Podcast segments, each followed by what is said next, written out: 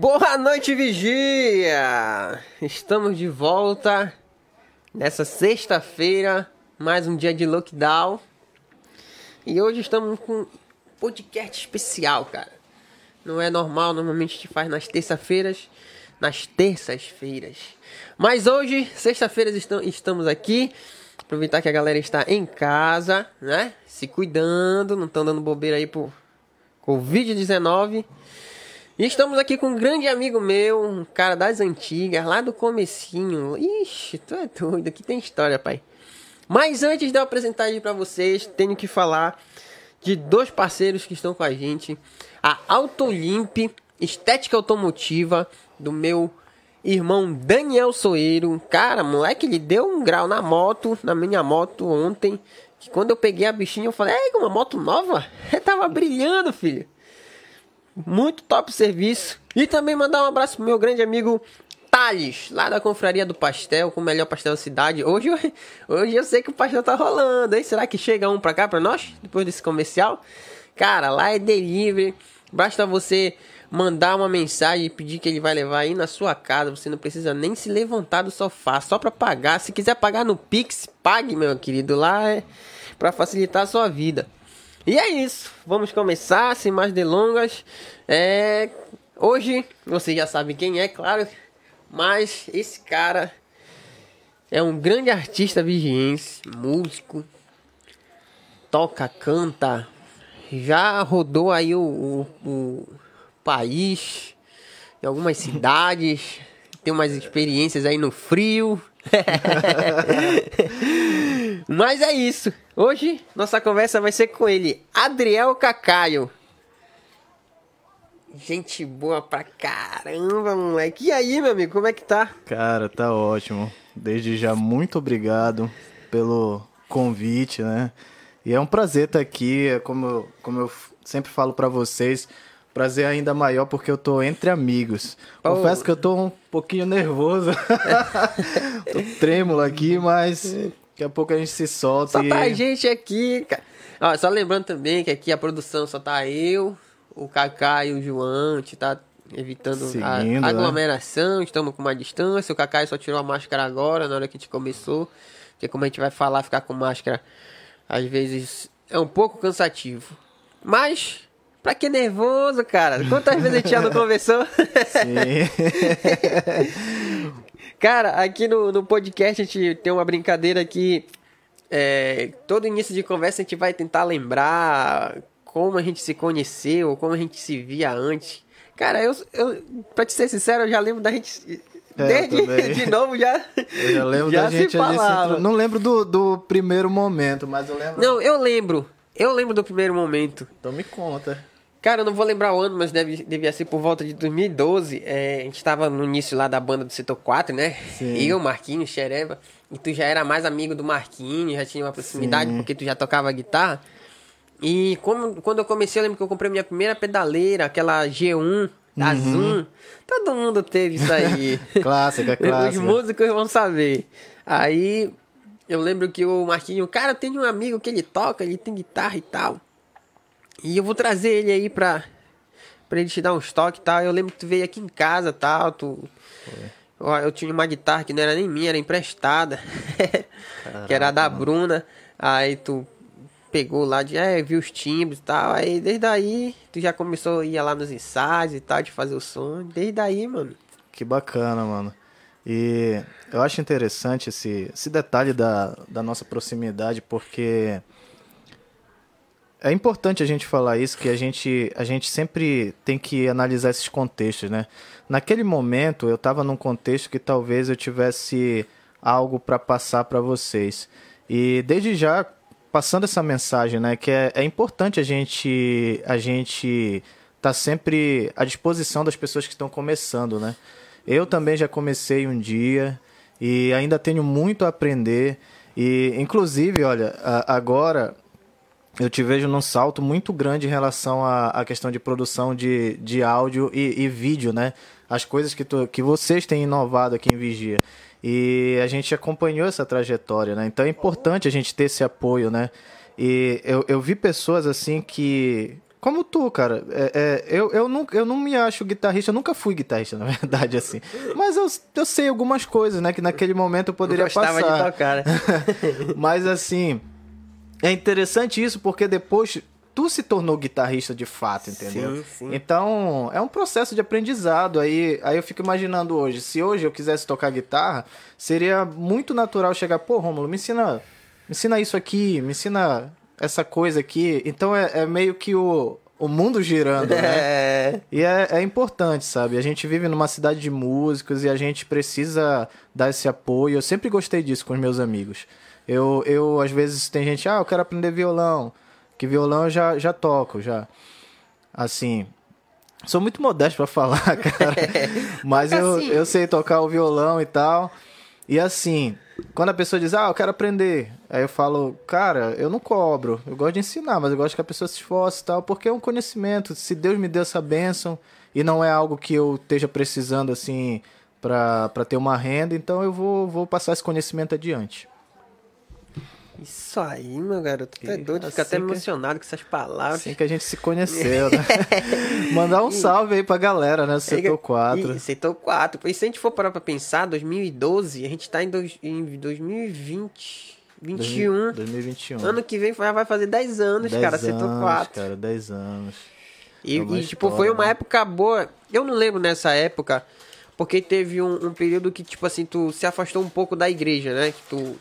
É, teve, eu tive uns períodos, porque eu fiquei na igreja e eu... Eu tive uns períodos aí na igreja, É. aí tive um período que eu fiquei ausente, né, que daqui a pouco a gente vai falar, né, sobre isso.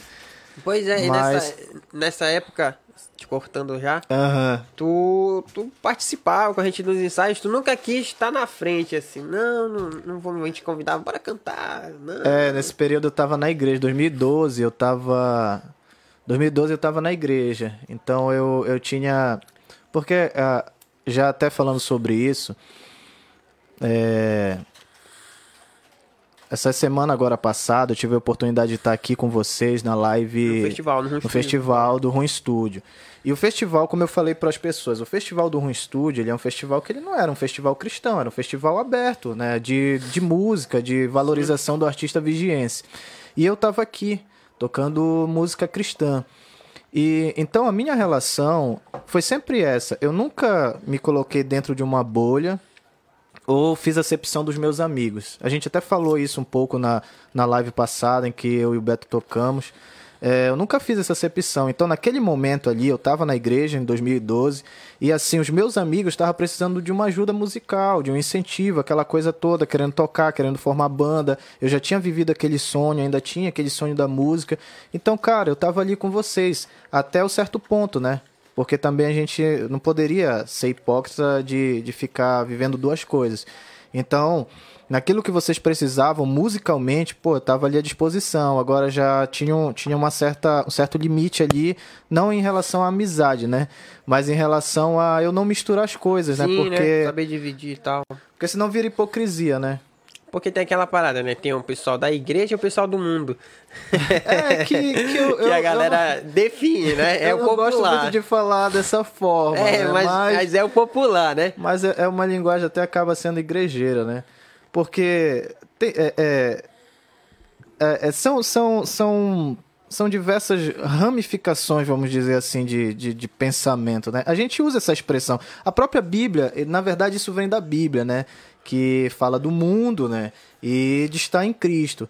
Só que a gente olhar para uma pessoa e dizer ela tá no mundo é, é bem é bem complicado, né? Porque cada pessoa tem a sua fé e cada pessoa ela é julgada pelo conhecimento que ela tem.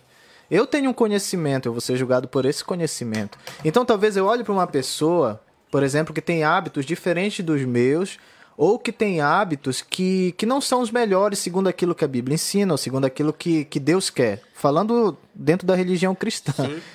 Então, mas aquela pessoa ela tem um conhecimento. Eu não posso julgar aquela pessoa pelo conhecimento que eu tenho. Se na crença daquela pessoa, por exemplo, é, ela acredita em Deus, tem a fé dela, tem a comunhão dela, mas na crença dela, no conhecimento que ela tem, por exemplo, ela pode frequentar festas e ela, no conhecimento que ela tem, ela entende que aquilo ali é normal, eu não posso julgar ela pelo conhecimento que eu tenho de que eu concordo que para mim não é legal isso, entendeu? Então são, esses, são essas coisas que a gente tem que ter um cuidado quando a gente fala assim, o que é do mundo que não é, né, É, cara? não, tipo assim, eu só falei porque a maioria da galera define assim, né? sim, sim. Eles, eles julgam assim, ah, ou tu toca pro mundo ou tu toca pra igreja. Eu acho errado essa, vamos dizer assim, essa divisão, Uhum. porque eu até comentei com, com o Alcides na primeira live sobre isso. Tipo, tem alguns músicos da igreja evangélica, eu falei evangélica no geral, né? Porque Isso, tem isso. as outras tal. Evangélica de modo geral. Sim. Que tem vontade, eu conheci amigos que tinham vontade de tocar para ganhar dinheiro, trabalhar com isso, mas a igreja não não permitia. Na verdade que não permitia, né? Ali, a- a- vamos dizer, as, as leis daquela igreja não permitiu que o músico que tocasse na igreja tocasse no mundo, entendeu? Isso. Aí eu até falei pra ele que eu achei errado essa divisão, mas a gente tem que respeitar porque cada, vamos dizer assim, cada religião tem sua doutrina, tem suas leis. Então, vendo desse ponto, tem que haver esse respeito, né? É assim, mano. Já, já que a gente entrou nesse, nesse assunto, e é um assunto muito relevante, é, a gente tem que analisar alguns pontos. É, assim, eu vou falar de mim. Eu hoje, eu concordo que o músico, é, o músico, ou a pessoa que ela decide viver para Cristo, ela tem que, que abandonar a velha vida. Mas isso é a escolha de cada um. De cada um de cada um e a gente não pode julgar né, a pessoa que, que de repente está tocando na igreja e está tocando no mundo. Isso, isso daí é, é de cada um. Por exemplo, hoje eu não critico meus amigos que tocam na noite. Por exemplo, eu tenho, eu tenho um amigo né, que, que a gente vai falar dele, acho que mais pra frente, porque fez parte da minha história musical, na banda que a gente formou, que, que é um cara que, que, eu, que eu tenho uma admiração muito grande por ele como pessoa, como amigo e pelo trabalho que ele vem desenvolvendo, que é o Ricardo Cardoso. O, o Ricardo, né? Rick, o Rick. Já, já tô chamando ele pelo nome artístico, né? Ricardo Rick. Cardoso. O É Ricardo. Rick, é Rick. Então, quando eu vi o Ricardo nessa mudança, né?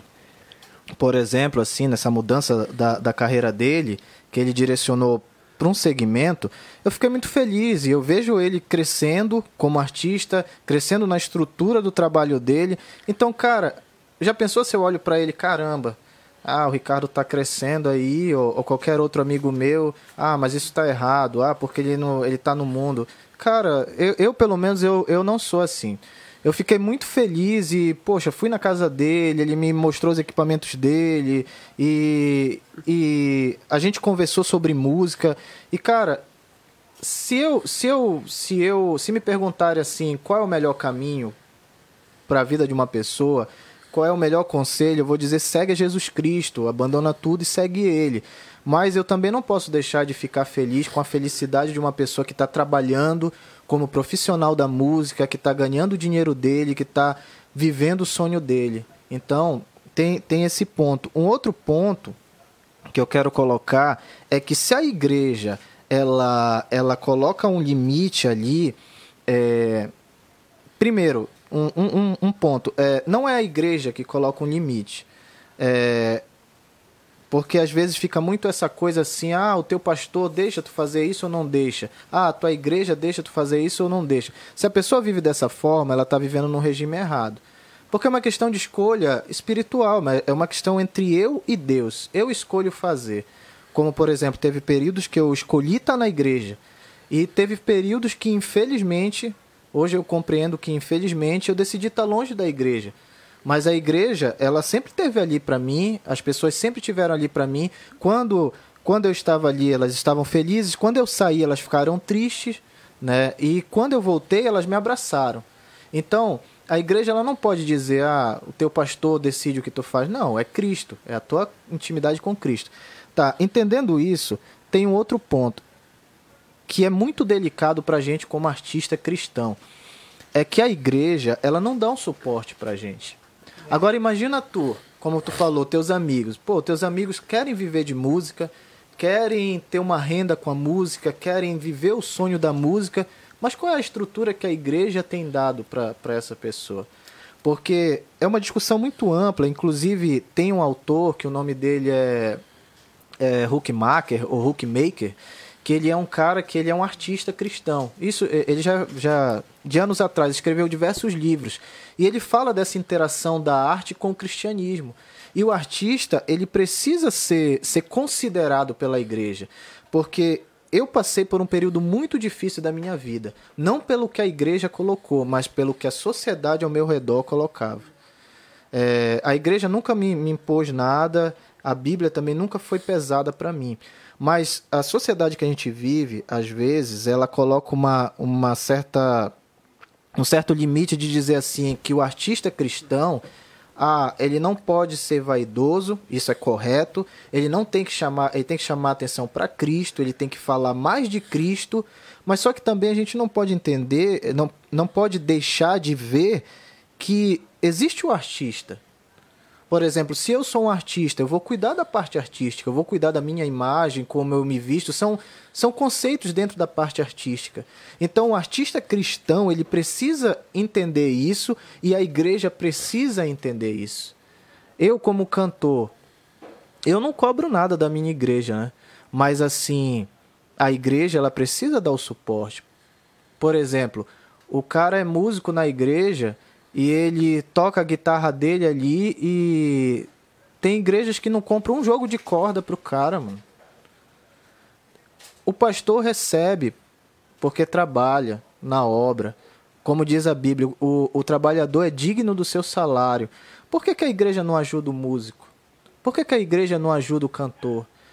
Tem uma igreja que eu frequentei, é, assim por conta de uns amigos lá em Floripa, que o nome é F. Hope. Né? É Florianópolis House of Prayer, né? Não vou pronunciar o inglês perfeito aqui, né? Mas é casa de oração. E a galera que toma conta lá da igreja, ela vive para aquilo ali, mano. E eles são assalariados. Quer dizer, a igreja ela precisa entender isso. Ah, ela não vai pagar um salário, ela não vai. É, o músico não vai viver as coisas da igreja. Tudo bem, mas tem que ter um, uma ajuda ali, cara. Tem que ter um, um suporte, tem que, tem que enxergar o, o talento da pessoa. E também, Rômulo, é, é, abrindo outro parêntese para falar assim que o, o, músico, eu até converso com, com alguns amigos que eu conheci em Floripa que vivem fora do Brasil hoje. Tenho uma amiga que, que mora no Canadá e a gente conversava sobre isso, sobre o, o show business, né? Ela falava para mim, é, Adriel, Cacaio, o, o músico lá fora, o show business lá fora, ele é muito apreciado pelas pessoas. O músico aqui no Brasil, ele é tido como aquela coisa assim, ah, isso daí não vai dar certo. Como aconteceu comigo, não sei se aconteceu contigo. Mas, ah, gravar um CD é muito caro. Ah, porque tu tem que estudar. Claro, eu tenho que estudar, mas por que não me incentivaram a estudar música? Não, porque tu tem que ter uma profissão, como se músico não fosse uma profissão. É, então, acontece. isso acontece tanto fora da igreja quanto dentro da igreja mais ainda às vezes. Porque é aquela coisa, né? Fica naquela coisa assim de tipo assim, ah, porque Deus te deu o dom, tu tem que doar para ele. Eu tenho que doar para ele, mas eu quero viver de música. E como é que eu vou fazer? Aí o que é que acontece? O músico, ele sente uma necessidade de tocar, ele sente uma necessidade de viver do, do, do talento dele, do sonho dele. Aí ele vai fazer o quê? Ele vai tocar na noite, porque é lá que estão oferecendo. Então, claro, eu, eu considero que quem escolhe tocar na noite é, não está fazendo a melhor escolha. Por exemplo, eu abandonei a, a, vida da noite porque não tinha como. Mas eu também considero que a igreja precisa dar um suporte para essa pessoa. Ah, chega lá o pastor, poxa, por que, que tu quer tocar na noite? Ah, porque, poxa, eu estou precisando de dinheiro. É... Quantos músicos hoje, assim, já fora da igreja, estão tão aí é, com dificuldade porque acabaram os eventos por conta da pandemia? Os caras viviam disso, entendeu? Então, precisa enxergar toda essa coisa, sabe? Enxergar a gente como artista cristão, não de ficar bajulando a gente, mas de entender que a gente tem custo. A gente tem custo com o nosso instrumento para levar para o luthier, a gente tem custo para para comprar equipamento, a gente tem custo para investir na gravação de uma música. E pô, se a, se a igreja não der esse suporte, quem é que vai dar? A gente não está pedindo dinheiro para a igreja, não é isso. A gente não está pedindo dízimos e ofertas para o bolso do músico. ou do cantor. A gente só está pedindo que enxergue a gente como um artista. Por exemplo, quando a gente produzir um trabalho, vai lá e consome aquele trabalho. Consome a nossa forma de receita, seja numa camisa que a gente fez para ter uma receita, seja numa caneca com a nossa logo de artista. Aquilo não é para chamar atenção para nossa imagem como artista, é só uma forma de receita. Então, a igreja precisa entender esses conceitos do mundo artístico do show business. Quando um cantor cristão ele faz uma camisa para ele vender, é uma forma de receita. Não é porque ele quer chamar atenção para si com uma imagem da, dele na camisa, é porque ele quer ter uma receita vendendo aquela camisa. Porque só a receita do show não cobre, só a receita da venda de CD não cobre. Agora imagina para quem é música independente, para os caras que tem uma grande gravadora, tem cantores grandes aqui, vou colocar um, por exemplo, Fernandinho. Fernandinho já tem uma carreira consolidada dentro da música cristã, dentro da música gospel. Agora e para mim que estou começando de baixo? que sou músico independente, que eu não tenho uma gravadora, que eu. Tem um ruim estúdio, pô. que eu financio a gravação e tudo mais. E que a gente tem parceiros que também são independentes, como o Rum Studio, que tem realizado esse sonho. Então a gente entende que a gente quer ser visto como artista. Quando a gente, de repente, fizer um evento que tá lá 10 reais o ingresso, colocar aqui um valor de 10 reais o ingresso, ah, mas poxa, eu vou pagar 10 reais para um cara que poderia estar tá tocando de graça. Cara, aquilo é a receita. Como é que eu vou viver de música? Como é que eu vou é, fazer aquilo crescer, gravando, tocando, comprando equipamento para mim, se eu se eu não tiver uma receita? Então, essas coisas assim, é um assunto bem amplo. Eu tentei ali ir aparando pelas beiradas, mas são essas coisas, mano. Porque na verdade esse assunto é não é de hoje, né, cara? É uma parada que não surgiu ontem nas igrejas, opiniões. Como eu te falei, é, cada um pensa de uma forma. Até se tu ler a Bíblia, cada um vai inter interpretar de um jeito. Sim, sim. Não vai ser a mesma mensagem para todos. E essa parada da música é muito complicado da gente falar, muito delicado. Delicado, mano. Porque eu comecei na igreja, comecei na igreja católica, tocava em missas, é, instrumento sempre foi eu que comprei, nunca ganhei nada. E comecei a tocar, que foi a época que a gente se conheceu, comecei a tocar uhum. no, no, mundo. comecei a tocar com o Setor 4, que era uma banda de rock e tal. Teve aquele impacto assim, ah, olha, aquele rapaz tocava na missa tal, agora tá tocando. Acharam que, ah, ele já se transformou. E, e, e só, só te cortando sim. um pouquinho, mano. Ninguém chega contigo pra perguntar, poxa, mano, o que foi que aconteceu aí que eu vi que tu não tá mais tocando na igreja? As pessoas já fazem um pré-julgamento, né? E, e, tipo assim, 2015 comecei a trabalhar com música, vivi anos tocando tal. Hoje, graças a Deus, eu consigo trabalhar aqui em Vigia, me manter aqui em Vigia, não preciso mais estar tocando. Não desmerecendo, mas é por, sim, sim. Por opção tô em casa, entendeu? Ficar toda hora viajando é cansativo às vezes. E não fui julgado assim, tipo, eu acho muito errado é, como acontece que eu já vi, tipo, músicos que estão no mundo, vamos dizer assim, e decidem cantar para a igreja, vamos dizer assim. Né? E quando estão no palco, falam do mal de quando de quem toca no mundo. Tipo, é, como já, eu já vi o cara tocava é, em bandas da noite e tal, começou a tocar na igreja e no primeiro show dele, como religioso, falou mal de quem tocava pro mundo, que isso não era não sei o que, até ontem o cara tava. Esses pontos eu acho. O músico, às vezes, entre aspas, não se valoriza. Sim, sim. Sabe? Às vezes, tipo, a gente que tem uma mentalidade de se manter, ter uma, uma vida ali financeira com a arte, como tu diz. Claro, vamos supor, eu, pro mundo, tu quer viver da arte, mas dentro da igreja, na tua religião, é, a mesma, é o mesmo sentido, só que cada um ali no seu ciclo, cada um sua ideologia. Mas não tem, cara. Olha, eu cheguei a, a, a tocar algumas vezes missa aqui na Matriz. A gente chegava, a gente que tinha que levar som, a gente que tinha que levar mesa. Chegava, não tinha um suporte, principalmente da igreja, que é a igreja maior daqui da cidade. Sim. Não sei como é que tá hoje, faz tempo que eu não, não, não toco mais assim. Mas a gente chegava, pô, não tinha nada, cara. A gente tinha que arrumar tudo, material para levar. Então, tipo, uma igreja grande que entra a receita, querendo ou não, Sim. de ter ali um, vamos supor, um técnico de áudio, vamos dizer assim, uma pessoa responsável para controlar a mesa, controlar o som, a gente chegasse, tocasse, ter esse, esse apoio. Nu- Nunca teve. Eu já cheguei a tocar em igrejas também evangélicas, nunca me tive esse preconceito, ah, não, eu sou católico. Cansei de tocar com bandas, toco até hoje, se me chamarem. Algumas vezes recebi, algumas pessoas, olha, a gente vai tocar tal, é tanto.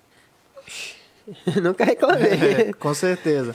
E, e a gente sempre vai. E eu acabava vendo que na igreja evangélica, vou generalizar todas, né? No evangélico, a gente acabava tendo um apoio maior, porque a gente chegava, tinha som, tinha equipamentos e tinha ajuda, às vezes, financeira. Então tudo isso às vezes confunde um pouco a gente, né? A gente fica ali, pô, por que nossa igreja que tá aqui não, não dá apoio, aquela dali?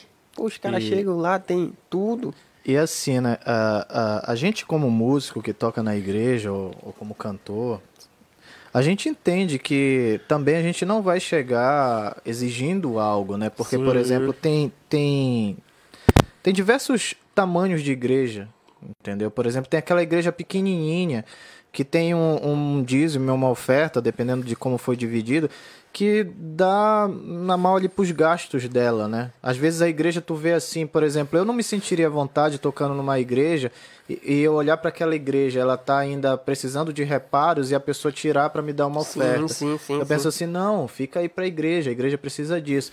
Agora, por exemplo, quando tem um evento da igreja, e sabe o que é interessante que eu já vivi uma, uma experiência com, com amigos católicos, amigos católicos. Eu tinha um- uns amigos Inclusive, eu, eu falar abertamente os amigos dos Anjos de Deus, lá em lá do, do Tauá.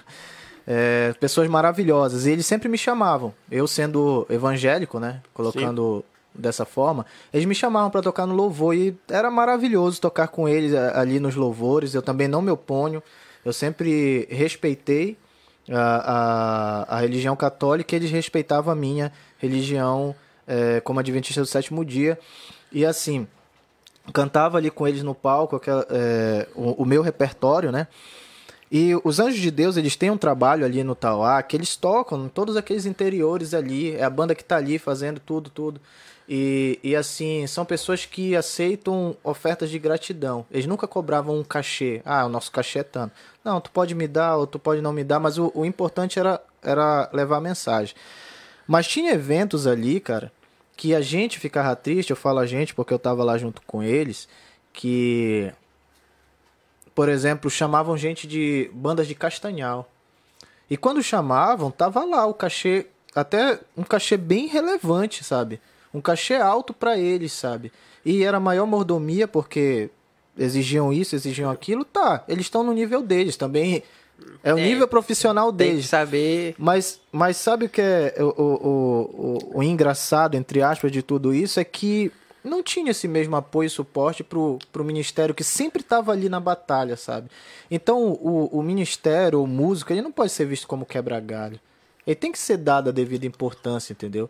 E era um grupo que batalhava e batalha até hoje para ter os seus equipamentos, sabe? Então tem muita, muitas essas coisas, né? É, se, se tu vai tocar, tu vê o que é uma igreja grande, que tem um, um, um movimento grande de, de dízimos e ofertas, ela pode te ajudar com, com, com pagamento, com uma oferta, entendeu? Para ajudar na tua carreira como artista, no teu sustento.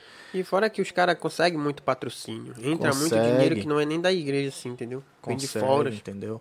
Então, eu acho que todas, todas as igrejas elas têm que ver, não, é, é, evangélicas, cat, é, católica, ela tem que ver o, o, o- porque por exemplo, se tem o Sírio aqui, quando quando chama um cara lá de fora, ele não É vai cobrar pago. um cachê, ele não vai vir. É pago. Pois é, e por que que pro músico de vigia, pro artista de é de vigia, graça. né? E- Alguns recebem. Alguns e, recebem. e abrindo até um parêntese aqui, e, e, e Rômulo, que eu também já toquei na noite, isso acontece até mesmo é, dentro da, do sistema da, das tocadas da prefeitura.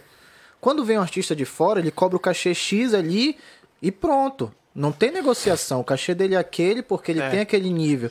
Agora, eu- a gente, quando a gente, o artista vigiense, às vezes ele vai ali, ah, a gente tem uma banda, nosso repertório é esse, a gente tem um público consolidado, como as experiências que eu tive. Aí chegava lá, olha, o nosso cachê é esse. Aí chegava, não, vamos, vamos diminuir, vamos negociar, vamos isso. Cara, a gente é artista da terra, isso a gente estava é lá, isso a gente sempre. Entendeu? Então, isso daqui não é criticando prefeitura, porque eu não, também não gosto de entrar nesse ponto, é só querendo dizer assim que o músico vigiense, ele tem que ser valorizado, entendeu? Não é que a gente quer riqueza, não é que a gente quer mamar no, no dinheiro público. A gente só quer ser valorizado, porque um, um evento da prefeitura como o Carnaval, como o Festival da Gurijuba, como o Festival de Verão, ele tem um orçamento ali dentro da Secretaria de Cultura, se eu não tiver errado, né? Mas assim, se tem um orçamento para valorizar quem é de fora, valoriza quem é de dentro. Entendeu? Valoriza quem é de dentro, quem tem um trabalho sério, quem tem um público consolidado, quem tem um, um, um quem vive daquilo ali, sabe? É, tem que ser valorizado. Porque isso, isso não é de hoje, não é. Não começou ontem, faz muitos anos, cara. E, e sempre é assim, é, a gente sempre bate nessa tecla, nem, nem tanto se a gente for é, generalizar, não é só a música, né? É a cultura toda. Nunca o cara que é ali da cidade, que é do local, ele acaba tendo aquela valorização que ele espera, sabe? Isso são vários pontos, cara. Eu acho que é uma conversa assim que é, se a gente fosse aprofundando, sempre Sim. vai aparecer vários pontos, porque é, e às tipo, vezes parece até que a gente está sendo negativo, é, né? Porque, tipo, sempre às vezes, olha, um, às vezes os músicos, vamos colocar, já que a gente está falando de música, os músicos, alguns não se valorizam. Eu cansei de, de ver é, em Belém, quando eu toquei, algumas bandas de, de, de meninos novos, assim, garotada, até parece que eu sou velha, que estavam empolgados, montavam banda na época, forró, essas coisas que a gente tocava. E cobrava um cachê super baixo, porque, tipo assim, normalmente era um filho de papai, o pai tinha grana, ele não dependia tanto da música e eles queriam só tocar. E acabavam chegando lá, um exemplo, é uma banda boa cobrava mil reais. Uhum. Só tô um exemplo, né? Os caras chegavam, não, me dá 500, me dá tal. Pô, um, um contratante que já quer ganhar uma banda, vamos dizer assim, boa, porque os caras tocam, não vou falar que não. Claro que vai pagar mais barato. Então, às vezes, a, o próprio músico não se valoriza, entendeu? É verdade. E aí vai jogando para outros lados, porque vamos, vamos colocar, uma, vamos supor uma prefeitura, chega uma banda, a um, olha, te toca por mil reais. Aí quando outra banda quer chegar e cobrar um valor que, vamos supor que se diga justo, vamos. Justo. Eu tô colocando valores aqui, mas é por alto, hum. né? Aí não, nosso valor é dois mil. Ah, não, mas aquele toca por mil pra mim, vamos colocar aí mesmo. Pois então, é. tipo assim, aí às vezes quebra, né? Porque pessoas que não vivem diretamente da arte, da música, acabam atrapalhando quem quer trabalhar, né? Quem quer trabalhar. E isso acontece em todos os pontos, em né? todas as profissões, vamos dizer todas assim. As áreas, em isso, todas, todas as, áreas. É, a gente vê. É, eu até converso, abrindo, abrindo também esse, esse leque aqui, eu converso com alguns amigos fotógrafos que Sim. são, é, claro, é muito bom esse movimento, até mesmo na cidade de Vigia, de muitas pessoas irem é, com a paixão pela fotografia e tudo mais. Só que cada pessoa tem o direito de escolher se ela quer esse ou aquele fotógrafo. Mas às vezes acaba quebrando, né? Porque a pessoa acha que quando ela cobra um valor X ali, que ela investiu conhecimento e tudo, e tem um trabalho de qualidade, algumas pessoas acham aquele orçamento muito alto. Mas elas não entendem que aquele trabalho ali é diferente daquele outro ali, entendeu? Tá começando e é, tal, tá na empolgação. Que é, que é um trabalho valioso de quem tá começando também. Mas existem umas diferenças, existe a diferença. É diferente quando tu, tu, tu encontra um orçamento que é mais barato, mas é de mesmo nível. Sim, É diferente. Sim. Não, é porque ela tá ali fazendo aquela, aquela jogada de mercado, né? Tipo, se tu for considerar uma loja de eletrônico, ah, encontrei o celular mais barato ali naquela é, outra. Isso é mercado. Isso é mercado, é aquela competitividade. Agora, quando a pessoa ela escolhe um produto e serviço, né, e não valoriza. Então, são, são muito, muitos caminhos. E sabe né? o que acontece muitas vezes? Tipo assim, nós dois a gente canta, toca e canta. Uhum. Aí o João ali quer contratar. Aí ele vem comigo. Quanto é, Ron, pra te tocar no meu aniversário e tal? João, não, me dá, me dá 300 reais, João voz violão e tal. Aí você quer ele comentar contigo. Pô, o Romulo vai tocar. Quanto ele cobrou? O Cacai pergunta. Ele cobrou 300 reais. Pô, mano, me dá 150 que eu vou. a crocodilagem, Isso acontece né? muito, velho. Isso acontece, e pior que é real. eu já vi cara, acontecer, é- tá ligado? É complicado. Então, tipo assim, o músico não tá se valorizando porque ele tá quebrando o outro. Tá, tá quebrando o outro. E isso a gente tá falando Não dos precisa, músicos, né, né, cara? cara? A gente tá precisa. falando de música aqui porque é basicamente a nossa área. Mas acontece em todas as profissões, velho. Sim. Em tudo acontece. E isso não pode acontecer, cara. É, é por isso até que eu coloquei esses pontos aqui que a gente fala dentro do contexto da nossa cidade. E a gente não, não pode ser hipócrita, hipócrita de, de não falar as coisas. Quando eu falei daquela questão ali no início, da, da setor 4, que eu me dispus, claro, não foi para chamar atenção para mim, para dizer, olha, nossa, como eu sou bom. Mas é porque acontece uma coisa aqui na nossa cidade. E eu falo isso porque eu passei por isso. Quando eu tava começando, e eu vou falar pra. Eu vou ser corajoso de falar pra vocês que têm essas atitudes. Quando uma banda vai tocar aqui em Vigia, por favor, cara, não fique na frente do palco pra ficar olhando se o cara vai errar ou não, como a gente disse, pra ficar malhando o cara. A gente sabe quem são vocês. E sabe o que, é que a gente faz? A gente trabalha duro, não pra provar pra vocês alguma coisa, mas é porque a gente quer viver disso e quer fazer um trabalho para as pessoas que realmente vão pra frente do palco pra ouvir a nossa música. Agora vocês que fazem isso, vocês, cara, estão fazendo algo muito ruim, mano. Muito ruim, porque tem gente que vai ali tocar num palco que tá começando assim como eu comecei, assim como você começou. Então, a minha atitude, a minha atitude é apoiar essa galera. Claro, às vezes a gente fala assim, caraca, mano, eu canto, pô, caraca, o mano ali precisa melhorar cantando. Ah, o cara precisa melhorar tocando. Uma crítica Mas, construtiva. é, uma crítica construtiva. Aí quando entendeu? acaba, o cara chega contigo, ei, Cacá, eu tenho uma crítica construtiva. tá muito ruim esse teu som. que crítica é essa, mano? Então, não, não, não, não é assim, guarda pra ti. E quando, quando tu vê que o cara, pô, precisa de uma ajuda, vai lá e ajuda o cara, mano. Não vai pra frente do palco pra ficar ali de braço cruzado, olhando sério pra esperar o o cara cara, não vai errar, nem mano. curtir, mano. É, o cara vai vai fazer curtir, não vai pra- pra- pra aplaudir. Sacanagem. Cara, não, Mas isso sempre que tu- aconteceu, mano. Sempre aconteceu. Principalmente quando é uma banda cara. nova, músico novo. Sempre os mais velhos ficam com isso ali. Ah, bora ver mesmo se o cara se é, cara, isso é ridículo, mano. É ridículo, é ridículo aqui na nossa cidade, sabe? Não, não, não, dá, não dá pra ser assim, entendeu? E o pior é Então- que não é só aqui, mano. É, não é só aqui, entendeu?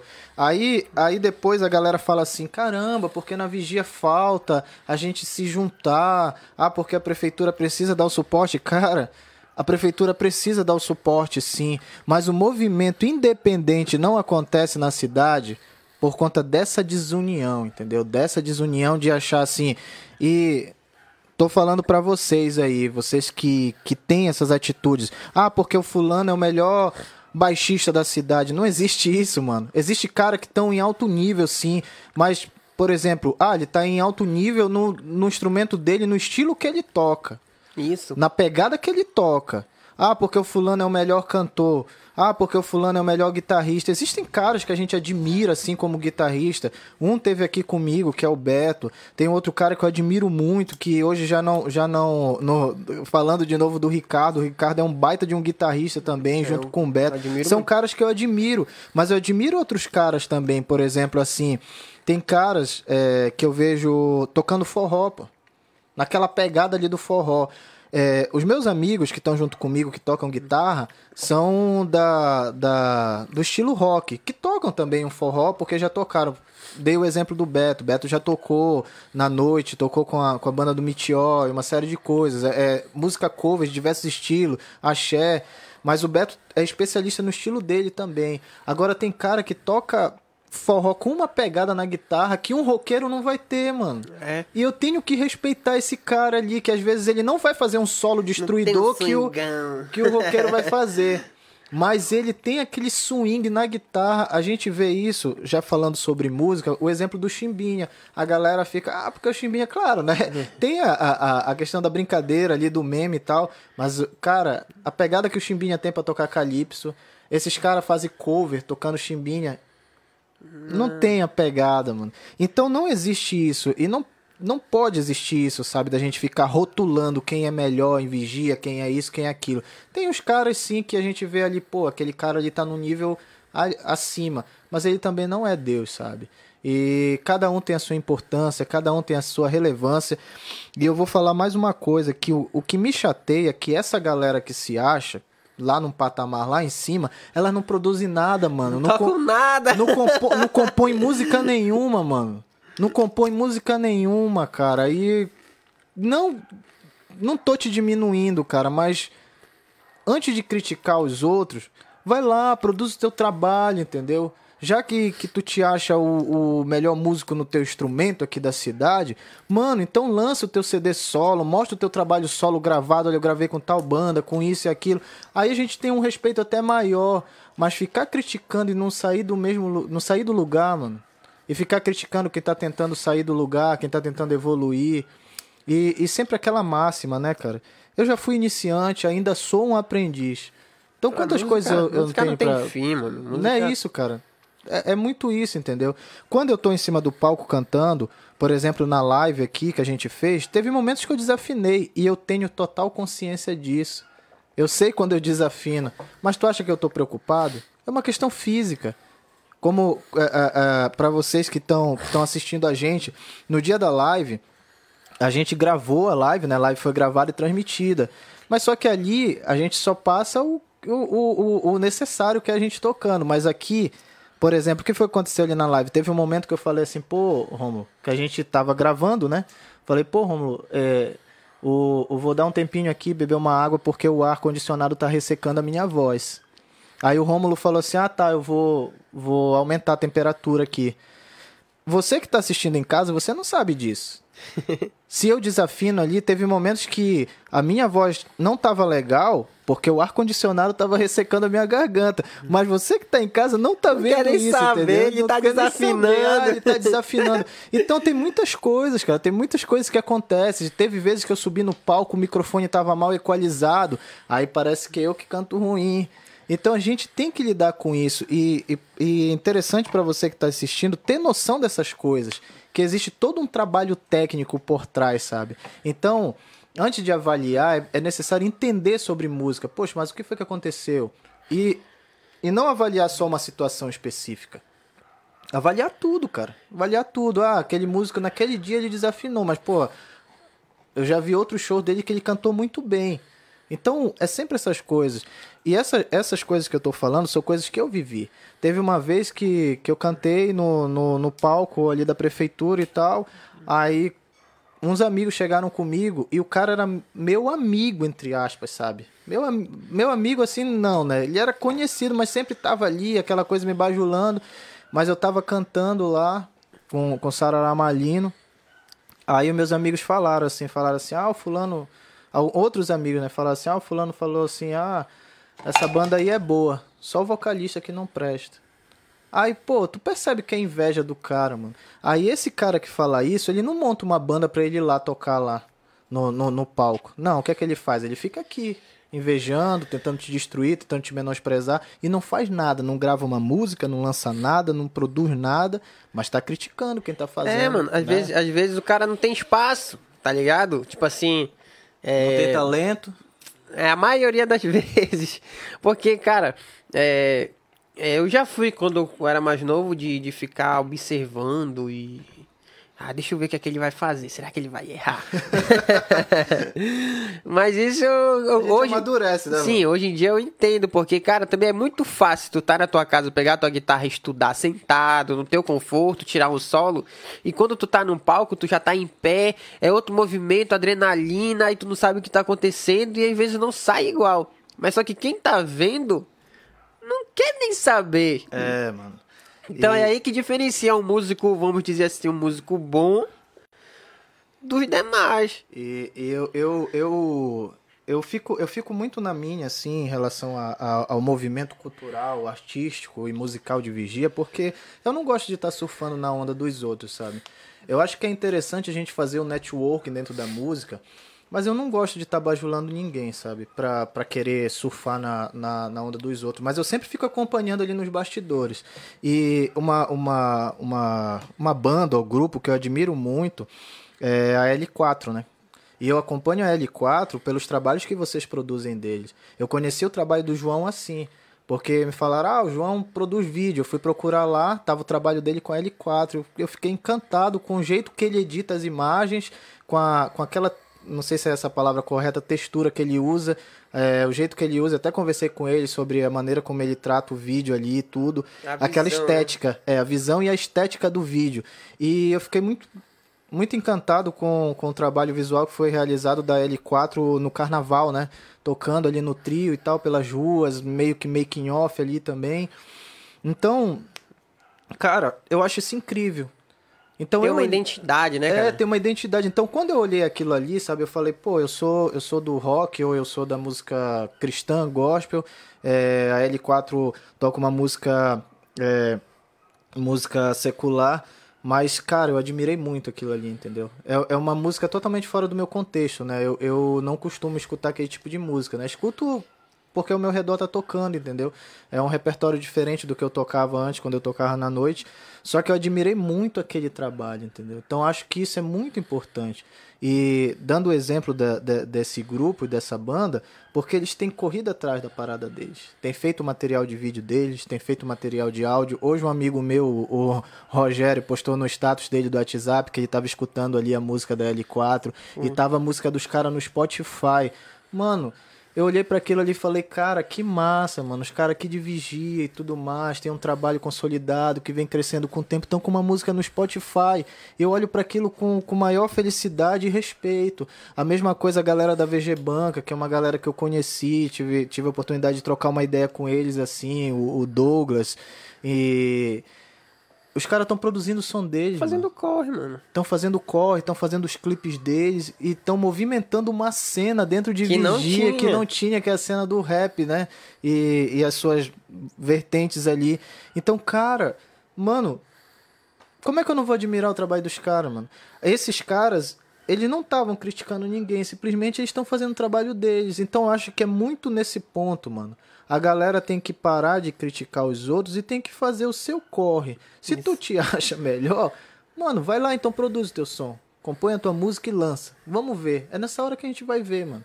Porque tem cara que se acha bom pra caramba, mas na hora de compor, caraca, mano, é muito sem graça, velho. É, é porque, mano, só antes de falar, já que tu tocou no Spotify, galera, tem uma ótima notícia pra vocês. Vocês que gostam de estar no Spotify, ouvindo uma música, ouvindo um podcast. Um Estúdio Podcast tá no Spotify, papai. Vá lá, digite Rum Estúdio Podcast. E as três primeiras lives já estão lá, os áudios. Podem curtir. E amanhã o do Cacai também já vai estar lá. E bora ser feliz, pai. Não tem mais desculpa pra você não ouvir o Rum Studio Podcast. E, mano, E é isso, cara. esses assuntos é, é aquilo que eu te falei. Se a gente for cavando, cavando, cavando, a gente não vai achar fim. É. A gente não vai achar fim. Mas eu lavei minha alma, eu tinha que falar. Não, mas isso- Cara, eu. Ave, teve mano. uma época que eu era muito. Mano, eu tenho uma crítica. uma crítica construtiva e tal. Não, até. E, e- não, mas tipo assim, hoje eu entendo, claro, a gente amadurece, que às vezes o cara não quer. Porque é aquilo que tu falou quando tu cantou que tu desafinou, tu sabe que tu tá desafinado. Sei, pô. É tipo eu aqui, eu não sou apresentador, cara. Comecei com isso esse é. mês. Então eu Não. comecei a falar. Então, tipo assim, se alguém chegar pra mim e falar, olha, tu tá falando errado, tu tem que se apresentar assim, tem que ter postura. Eu vou falar, beleza. Mas, tipo assim, eu sei o que eu posso Né, cara?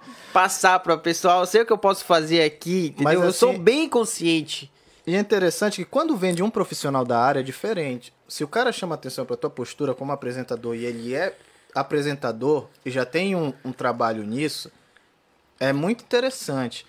Às a pe- vezes. Às vezes. Não, mas, mas já entra Às ali... vezes já vem a maldade, tu é, sabe. Já vem a A maldade. gente sim. quer, quer acreditar no ser humano, mas o ser humano. Mas, mas só que hoje em dia a gente está fazendo as coisas de maneira muito independente. Por exemplo, o podcast, ele saiu daquela trava da, da televisão. A televisão, o telejornal é aquela coisa bonitinha ali, como era antes. Hoje o telejornal, por exemplo, Si- Siqueira Júnior, que apresenta ali um, um noticiário, Moleque é doido. totalmente diferente, então quebrou aquela postura. Então hoje tá muito aquela coisa, tem a técnica ali na sua essência, de ter Sim. uma, uma boa comunicação, aquela coisa, mas também não precisa ser engessado naquilo ali. E até te falando, mano, tu é um, tu é um, um apresentador sim porque tu trabalha com isso. Começando. Eu tô... Não, mas tu, pô, tu, tu tem o teu podcast, tu tem o teu festival, tu é profissional da Ei, área, então mas, mas sabe não que... é mais amador. Mas sabe que essa parada de ter, assim, ser mais desenvolto, conversar e tal. Antes eu era muito. Eu acho que tu lembra do começo do quarto que eu era tudo encolhido. Só tocava de chapéu pra não me ver e tal. Aham. Tem a fase, né, mano? Não, é experiência, mano. Porque, olha, quando eu comecei a tocar em Belém, lá comecei a tocar nos Brothers e tal, os Brothers eram uma banda grande, é uma banda Conhecida, grande até hoje, conhecida, Conhecida, 15 anos de banda. História de Banda Os Brothers. Quem não conhece a avenida, né? Banda Os Brothers. E, e eu cheguei lá muito tímido, assim, tipo, eu ficava em pé tocando, parado, estátua. E tipo, lá o estilo dos caras, que é o Melody, Tecnomelody, é aquela parada mais solta, tinha que ter o swing, tipo, os outros meninos que tocavam, dançavam e tal, faziam o caqueado. e o cantor sempre comigo, e aí, mano, vai ficar para quer uma cadeira? Mas tipo assim, na brincadeira, ele falava, não, mano, tem que se soltar. E eu conhecendo outras pessoas, outras culturas, porque, tipo, lá a gente conhecia gente de Cametá, gente de, do Marajó, gente, tudo, tipo, os músicos, tipo, chegavam pra lá, tipo, a maioria dos músicos que trabalham com essas bandas não são de Belém, são de fora, são do Sim. interior. Então a gente conhecia e, tipo assim, a brincadeira é muito solta, a amizade é, é sempre boa lá com todo mundo. Claro que sempre tem aqueles que não se Sim. batem, mas a, a maioria... mas, mas tem o profissionalismo também, né? Sim. Então isso eu fui pegando eu fui me soltando, tipo, tocar pra muita gente. Pô, eu toquei em festivais lá com, com os brothers que, mano, tu olhava assim, era gente até, até não acabar. Então, tipo, tudo isso foi me ajudando, ficar mais solto, me comunicar e tal. E isso serviu muito. Quando eu ficando mais velho, aí eu já comecei a, a parar de, de, de tocar pra Belém, já ficar mais por aqui. Então já me ajudava, porque eu já não tava mais tímido, eu já tava mais falado. E eu falo, mano. E, e- e sabe, mano, que Eu falo muito. quando, quando eu vi os vídeos teus já tocando ali com, com esse repertório, né, mais de, de melody ali, pô, moleque tu já, tava, solto já. Não, eu não vi, Um eu tava swingão, pai. balançando e tal, pô. Indo na frente, fazendo Mas, cara. mas é interessante que, que tudo isso foi um crescimento profissional. Sim. E o interessante também é que o vocalista teve a paciência contigo. Bastante, mano. Até questão também de, de, de vestimenta, de roupa, porque eu não ligo muito, tá ligado? pra mim, qualquer roupa, eu tô Uhum. notando 100. tá valendo. E, e quando eu cheguei pra lá, era. Tava nem aí esse negócio, vamos dizer assim, de moda e tal. Aham. E ele ia me dando estoque e tal. É, é, tinha uma loja lá, que era no Amapá, Uhum. que patrocinava eles. Então toda vez que a gente ia tocar pra essas bandas, a gente ia lá. É, foi poucas vezes que eu ganhei roupa de lá. Uhum. Mas eles me davam muito desconto. Tipo assim, eu comprava cinco camisas, duas calças, dava 200 reais. Coisa boa. Tinha esse desconto. Então, Uhum. Que legal. o cara da loja é, tinha visão de estilista e me ajudava e tal. E eu fui começando a me moldar também. Me Aquela vestindo- questão já da imagem ali é, dentro do, do vendendo contexto, a imagem né? e tal. Aí lá em Belém, ninguém me conhece por Rômulo. Como... É só Soeiro. Soeira, É, porque o cantor falava, como é que eu vou chamar o... Pra te solar aqui na frente, chamar Rômulo? Não, vou chamar Soeiro, que é o Soeiro. o mais bonitinho. Legal, mano. Então, pra lá, todo Visão do cara, né? Pra lá todo mundo só me chama de Soeiro. E, e até ab- abrindo esse parênteses e voltando na, naqueles assuntos, é isso que é importante a gente respeitar. É, é, que às vezes o Melody ele é visto muito com aquela crítica, né? Que tem, eu tenho umas críticas assim em relação. É, tipo assim, o público que a gente tocava em alguns lugares era público muito pesado, entendeu? Ma- mas assim, mas assim, tu percebe que tem um trabalho ali. Olha, e- esse cara aí, o, o vocalista da banda, como tu falou, ele tinha uma visão, pô. Uma visão do estilo, uma visão do movimento ali no palco. E isso são coisas que às vezes quem critica não tem, nunca tocou num palco, nunca subiu, não tem uma carreira de 10 anos tocando aí nos palcos, de, de ter tocado em outros estados. Então a gente tem que respeitar, cara, respeitar o trabalho, respeitar todas as vertentes dentro do, da música cristã, fora da música cristã. E eu, eu, eu sou assim, Romulo. Se eu não gosto de uma coisa, eu me limito a não consumir e simplesmente não ter contato. Eu não curto essa coisa assim de ficar criticando coisas que é fora do meu nicho, cara. E, e por exemplo, a música do, do Pablo Vittar, da Pablo Vittar, é muito criticada, muito criticada porque ele canta desse jeito, mas o cara, o cara tá ganhando a grana dele com a música dele, enquanto a galera que critica tá aqui. O cara tá lançando o álbum dele, Tá rico, né, mano? tá, tá- tem uma visão muito bacana de mercado, tem uma, uma produção muito grande no trabalho dele. A mesma coisa a Anitta. A galera critica a Anitta Anitta. é uma gênia, mano. a Anitta, cara, como, como, como empresária e como entendedora ali, administradora do trabalho dela, caraca, ela tá levando o trabalho dela muito longe. Então a gente tem que enxergar essas coisas, sabe? De Foi a ter primeira essa cantora visão. de funk que cantou num negócio aí nos Estados Unidos, de sei lá. pra ter, de ter essa visão, entendeu? Visão, visão do, do, do, do que é o show business e antes de ficar antes de ficar assim, às vezes criticando sem, sem entender, entendeu? Sem entender. Porque tem muita gente que vê o que é passado, né? Tipo assim, vamos colocar a Anitta, como foi tocado. Tipo assim, muita gente conhece o que vê ali no Instagram, no Facebook. Aham. Ah, só o, o que é exposto, né? Mas ninguém conhece o por Sim, o trás. pessoal, né? Ou, ou a produção também. Mas assim, aí, só concluindo que eu, eu perdi o raciocínio aqui, voltei. Foi mal. Mas assim, por exemplo, se eu não gosto do trabalho dela, do trabalho do, do, do Pablo Vittar, eu me resumo a não consumir, mano. Aí o que é que eu vou fazer? Eu vou consumir as músicas e vou analisar e tecer críticas a respeito da música que eu escuto. Que é música cristã, dentro dessa vertente assim de. de de um determinado estilo, entendeu? Então eu vou, vou, vou analisar isso, eu vou tecer comentários também, procurando entender. Agora, se os caras fazem uma música que eu não gosto, se eu não gosto da música do cara, por que, que eu vou ficar lá fazendo análise da música Ouvindo do cara, ainda, né? ouvindo, criticando, é, dando o, o, o, o dislike, né? Que não é essa palavra correta, mas dando dislike no vídeo do cara. O que, que o cara vai fazer lá, consumir o conteúdo do cara? Te limita a não, a não curtir, a não consumir, cara. De ficar criticando. É igual, é igual uma festa de aparelhagem. Não tô criticando, pelo amor de Deus. Mas o rock tá comendo, o rock doido. E quando vai dar o horário de acabar a festa, o DJ anuncia. É, galera, estamos chegando no final, vai ser a última e mete a, a música religiosa. é de É, cara, mano, no final. festa, festa, era- Aquela música. É, rolava uma do Thales, Raridade, raridade, né? Raridade, raridade, e rolava uma, uma do Thales também. Mano, eu fico assim, que caramba tá acontecendo aqui, velho? E rola muito e a galera não tá nem aí. Mas, mas, mas assim, mano, a, a... Tem, eu, eu vivi umas experiências saindo do Pará, quando eu fui morar pra Floripa. Eu nunca fui de, de curtir melody, assim, quando eu curtia música secular, quando eu tocava na noite, não era o estilo que eu, que eu consumia, é, brega melody, essas coisas. Mas assim, a, a minha família curtia, meus vizinhos, aquela coisa toda, e cada um na, na sua, dançavam e tal. Beleza, eu fui pra Floripa, eu fiquei longe dessa cultura toda. Lá não tem essa cultura de som, de aparelhagem, de nada. Lá nem tem uma música específica ali que tu Os paraenses que escuta. estão levando pra lá. É, os paraenses estão levando. É, e assim, é, eles falam lá que o, o, o manezinho, né? Que eles chamam de manezinho, quem nasce ali na ilha, né? Catarinense que nasce ali na ilha, em Floripa. Eles falam que eles tentam ser, parece o Rio de Janeiro, né? Então eles consomem muito funk lá. Enfim, mas como eu fiquei longe dessa cultura daqui lá, às vezes eu tava lá do nada, naquele silêncio, porque ela não tem essa coisa da galera ficar ouvindo som em casa e tal. Os aniversários lá. Muito respeitoso lá, Não, né? Não, é, é cultural, não, não tem, não é nem questão de respeito, assim, de incomodar, mas a É galera que a cultura tem. de lá é essa mesmo, É, né? Nos bares não tem som tocando alto. É um som, um som ambiente, ambiente tu, tu ouve só aquele tititi assim da galera falando, todo mundo conversando. Enfim, aí com isso o que é que acontece? Hora ou outra, do nada eu escutava um melody, cara. Às vezes era, era algum paraense que tinha no. que eu morava no morro, né? É, e quem, quem mora lá, e, ou quem já morou lá, sabe, né? Tem o Morro do 25, onde tem muito paraense. Eu morava no morro do lado, que é o Santa Vitória, o Morro do Macaco que chamavam. E às vezes eu escutava lá pro 25 rolando o Melody. Cara, bati uma saudade daqui.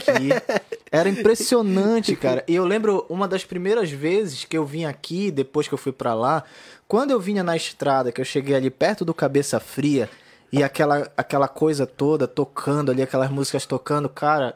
Não era o meu estilo que eu escutava, mas eu me senti em casa. E eu passei a entender que isso faz parte da cultura paraense. Quando eu cheguei em Belém, eu olhava para as paradas, as pessoas, independentemente de nível financeiro, estavam lá de short, de, de chinelo, sandália, de camiseta. É a cultura paraense. Essa cultura da aparelhagem.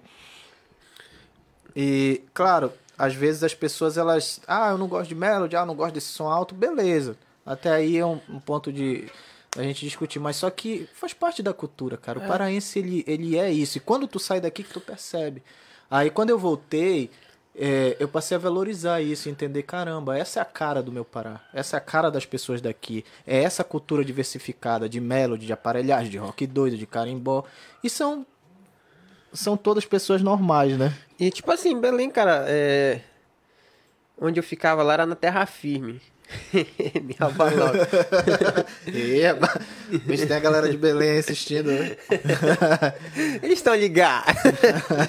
Não, ficava lá na terra firme. Não, eu tô falando que os caras de lá falavam, olha, não vai ficar É, na é a rua de é noite. que fala, não é a gente. Só tô passando a É a informação. galera de lá que fala. E tipo assim, no centro, assim, tal, tu ouve ali vários estilos, mas quando tu tá, vamos dizer assim, pro Terra Firme, Guamá, mano, o melody é direto, em qualquer canto que tu vá, tá tocando melody, tá tocando brega.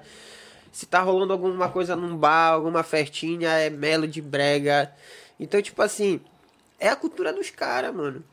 É, A elite já, já tá ali no forró, já tá numa Aham. parada. E uma parada que eu vivi também em Floripa, que era muito bacana. Uma vez eu fui num. Era tipo numa uma cena, assim, um evento independente, assim, numa pista de skate. E. Cara, lá tinha a galera do hip hop, tinha a galera do rock, tinha a galera do grafite, galera do skate, a galera da cena do reggae, todo mundo junto. Então é, é, é muito essa coisa lá da galera agregar os estilos, sabe? Fazer uma cena. Não tem aquela falta de respeito, aquela divergência, aquela coisa toda. É, é muito todo mundo se abraça, sabe? Porque, até mesmo já falando um pouco de Floripa, Floripa é um lugar onde tem gente de, de tudo quanto é lugar, do Brasil e do mundo. Os meus amigos, onde eu trabalhava, é, lá eu conheci uma, uma catarinense só, lá de Florianópolis. Só tinha uma, que é, é muito minha amiga, que é a Bárbara. Enfim, mas a galera, amigos do Ceará, amigos da Bahia, paraense, deixa eu lembrar aqui, mineiro, cara, aí tinha os argentinos, aí nas férias tinha a galera que vinha dali do, da, dos, dos países da, da América do Sul ou, ou América Latina, né, que iam pra lá, alguns que fazem fronteira com o Brasil. Tenho muitos amigos gaúchos, então é muito essa diversidade. Lá tem os haitianos. E então fica essa mistura toda. E pelo menos ali na, na ilha, é, eles são muito receptivos a isso. E eu via isso principalmente com a galera dos haitianos, que é uma, uma cultura totalmente bem mais longe da nossa, porque argentino fala espanhol, a gente entendia um pouco ali. Aí vinha a galera do, dos chilenos também estavam por ali, os bolivianos estavam por Desenrola, ali. A gente conseguia en- entender porque é aqui mais próxima da gente, mais próximo da gente. Agora, quando vinham os haitianos, eles viviam ali, eram, são muito trabalhadores e conseguiam emprego. Então a, a ilha ali ela é muito acolhedora, sabe? E tudo isso faz com que a galera se encontre nessa diversidade e abrace cada um na sua diversidade cultural, no seu gosto musical, no seu jeito de se vestir. E até mesmo a, a experiência lá é legal porque, cara, tu anda na rua, tu te veste do teu jeito, do teu estilo, tu te manifesta do jeito que tu gosta ali no teu jeito de se vestir, na tua aparência. né? Não tem, mano, ninguém te olha, ninguém liga pra ti. Tá nem aí. Isso é ótimo, cara. É, é maravilhoso. E eu tô tocando nesse ponto porque. Porque eu, eu sempre escutei rock na minha vida, né? Cara, é, é até uma, uma, uma coisa engraçada, porque agora tá na moda usar as calças rasgadas, né? Quanto mais rasgada, melhor. Mas no- nos anos que eu usava Isso calça já é uma rasgada... estratégia, é calça velha, né? já rasga pra usar. Enfim, cara. Mas assim, nos anos que eu usava calça rasgada, eu gostava de passar lixa ali ou, ou rasgar com a tesoura, porque é por causa do estilo, do rock, da coisa underground. Mas quando eu saía com a calça assim na rua, meu amigo, o, o que tinha de olhares pra mim, o que tinha de olhares pra mim, por estar vestido daquele jeito. Era uma discriminação no olhar das pessoas, entendeu? Quando eu me vestia tudo de preto, ah, porque tu é roqueiro, aquela coisa toda. Lá não tem isso. E em outros lugares também. E agora tá na moda usar calça rasgada, né? Então, a, a sociedade ela é muita onda, mano. É muita Mano. onda é- é- essas coisas assim da discriminação. E, por exemplo, lá tem a. a- já entrando nesse assunto, Floripa e relações, né? De, de cultural de, de cada lugar. Lá, por ter o frio, por ter o inverno, né? A gente usa gorro, usa touca, ou até pelo estilo fora do inverno, né? Aqui. Aqui em Vigia que é calor, os caras já usam touca, casaco. É. mas, mas, mano. Não, aqui não tá nem frio, os caras usam, mano. Mano, Como é pra lá que é frio, não Teve usar? uma vez que eu coloquei uma touca, mano. Coloquei uma touca e tava ali na pracinha da delegacia. Eu gostava de usar o estilo dos caras Aqui- que eu via, assim, ali na pracinha da antiga delegacia, que é a pracinha Ah, do bombeiro tá. agora. Saudade. Praça do bombeiro. Pra É. galera mais nova é a praça do bombeiro, tá? Então, mano, eu tava lá de boa com a minha touca. Passa um amigo meu com a mãe dele, amigo de escola. A galera, galera conhece essa história. Aí, cara, a mãe dele, ele passou um pouco na frente e falou. Aí ele me viu, voltou pra falar comigo. Quando ele voltou pra falar comigo, eu tô sentado no banco com a touca, a mãe dele. Fulano, quem é esse daí? E mandando, chamando ele pra querer ir embora. Aí ele falou: Não, mãe, esse daqui é o Adriel que estuda comigo e tal. Só porque eu tava com a touca. E também eu sou negro, mano. E, e eu não entro nesse ponto de racismo e tal, aquela coisa, mas com certeza, se fosse um branquinho, mano, não, não ia rolar tudo aquilo. É moda, é moda. Mas, Estilo. Mas, tipo, é estilo. Mas eu não vou entrar nesse ponto de racismo, porque eu acho que não foi racismo da. da eu, Coincidência, foi- coincidência. Foi uma coincidência. Mas, tipo assim, e. Não sei se meu pai tá assistindo, mas até o meu pai não gostava que eu usasse touca, mano. O meu pai não gostava. E uma galera me olhava torto na rua. Então, pô, eu, eu gostava de usar touca porque era um estilo que eu gostava de usar. Foi uma fase que eu usei, entendeu? Mas a galera me olhava. E com certeza eu acho que a cor da pele ela tem muito, muito a ver com isso, né? Não porque. Mas é um. É aquele. chamam de racismo estrutural, né? Então. Então, assim, são coisas que. preconceitos, né? Na maneira de, de, de como tu se, se manifesta, É como tu te veste. Então, in- infelizmente, é, nessa cultura aqui da gente tem muito isso.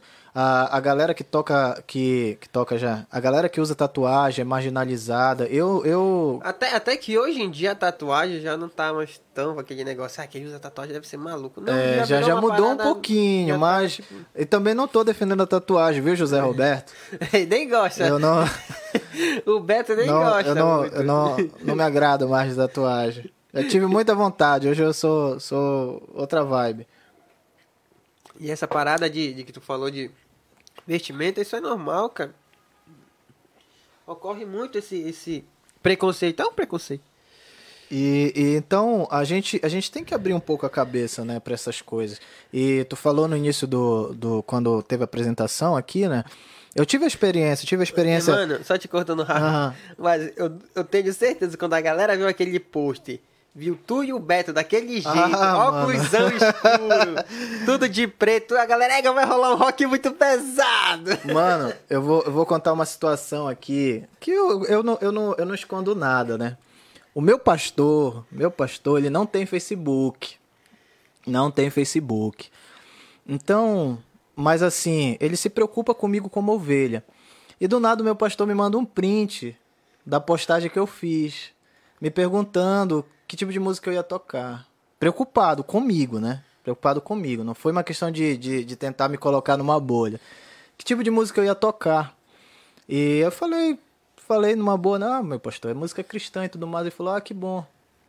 Assim, Tá e, liber- tá e- liberado, tá é, liberado. Não, aí porque na postagem que eu fiz com a foto, um, um amigo amigo nosso, né, o Lucas, Lucas Almeida, né, um abraço pra ele aí, ele, ele colocou, olha, o cara voltou, eu coloquei, pois é, mano, eu precisava me encontrar na minha identidade e tudo mais. Eu tava falando de Jesus Cristo, né, poxa, eu passei um período aí, tocar na noite e tudo mais, e parei de tocar e tudo, mas aí, enfim, quando, quando o pastor entrou em contato comigo, ele entrou em contato com um print e ele não tem Facebook.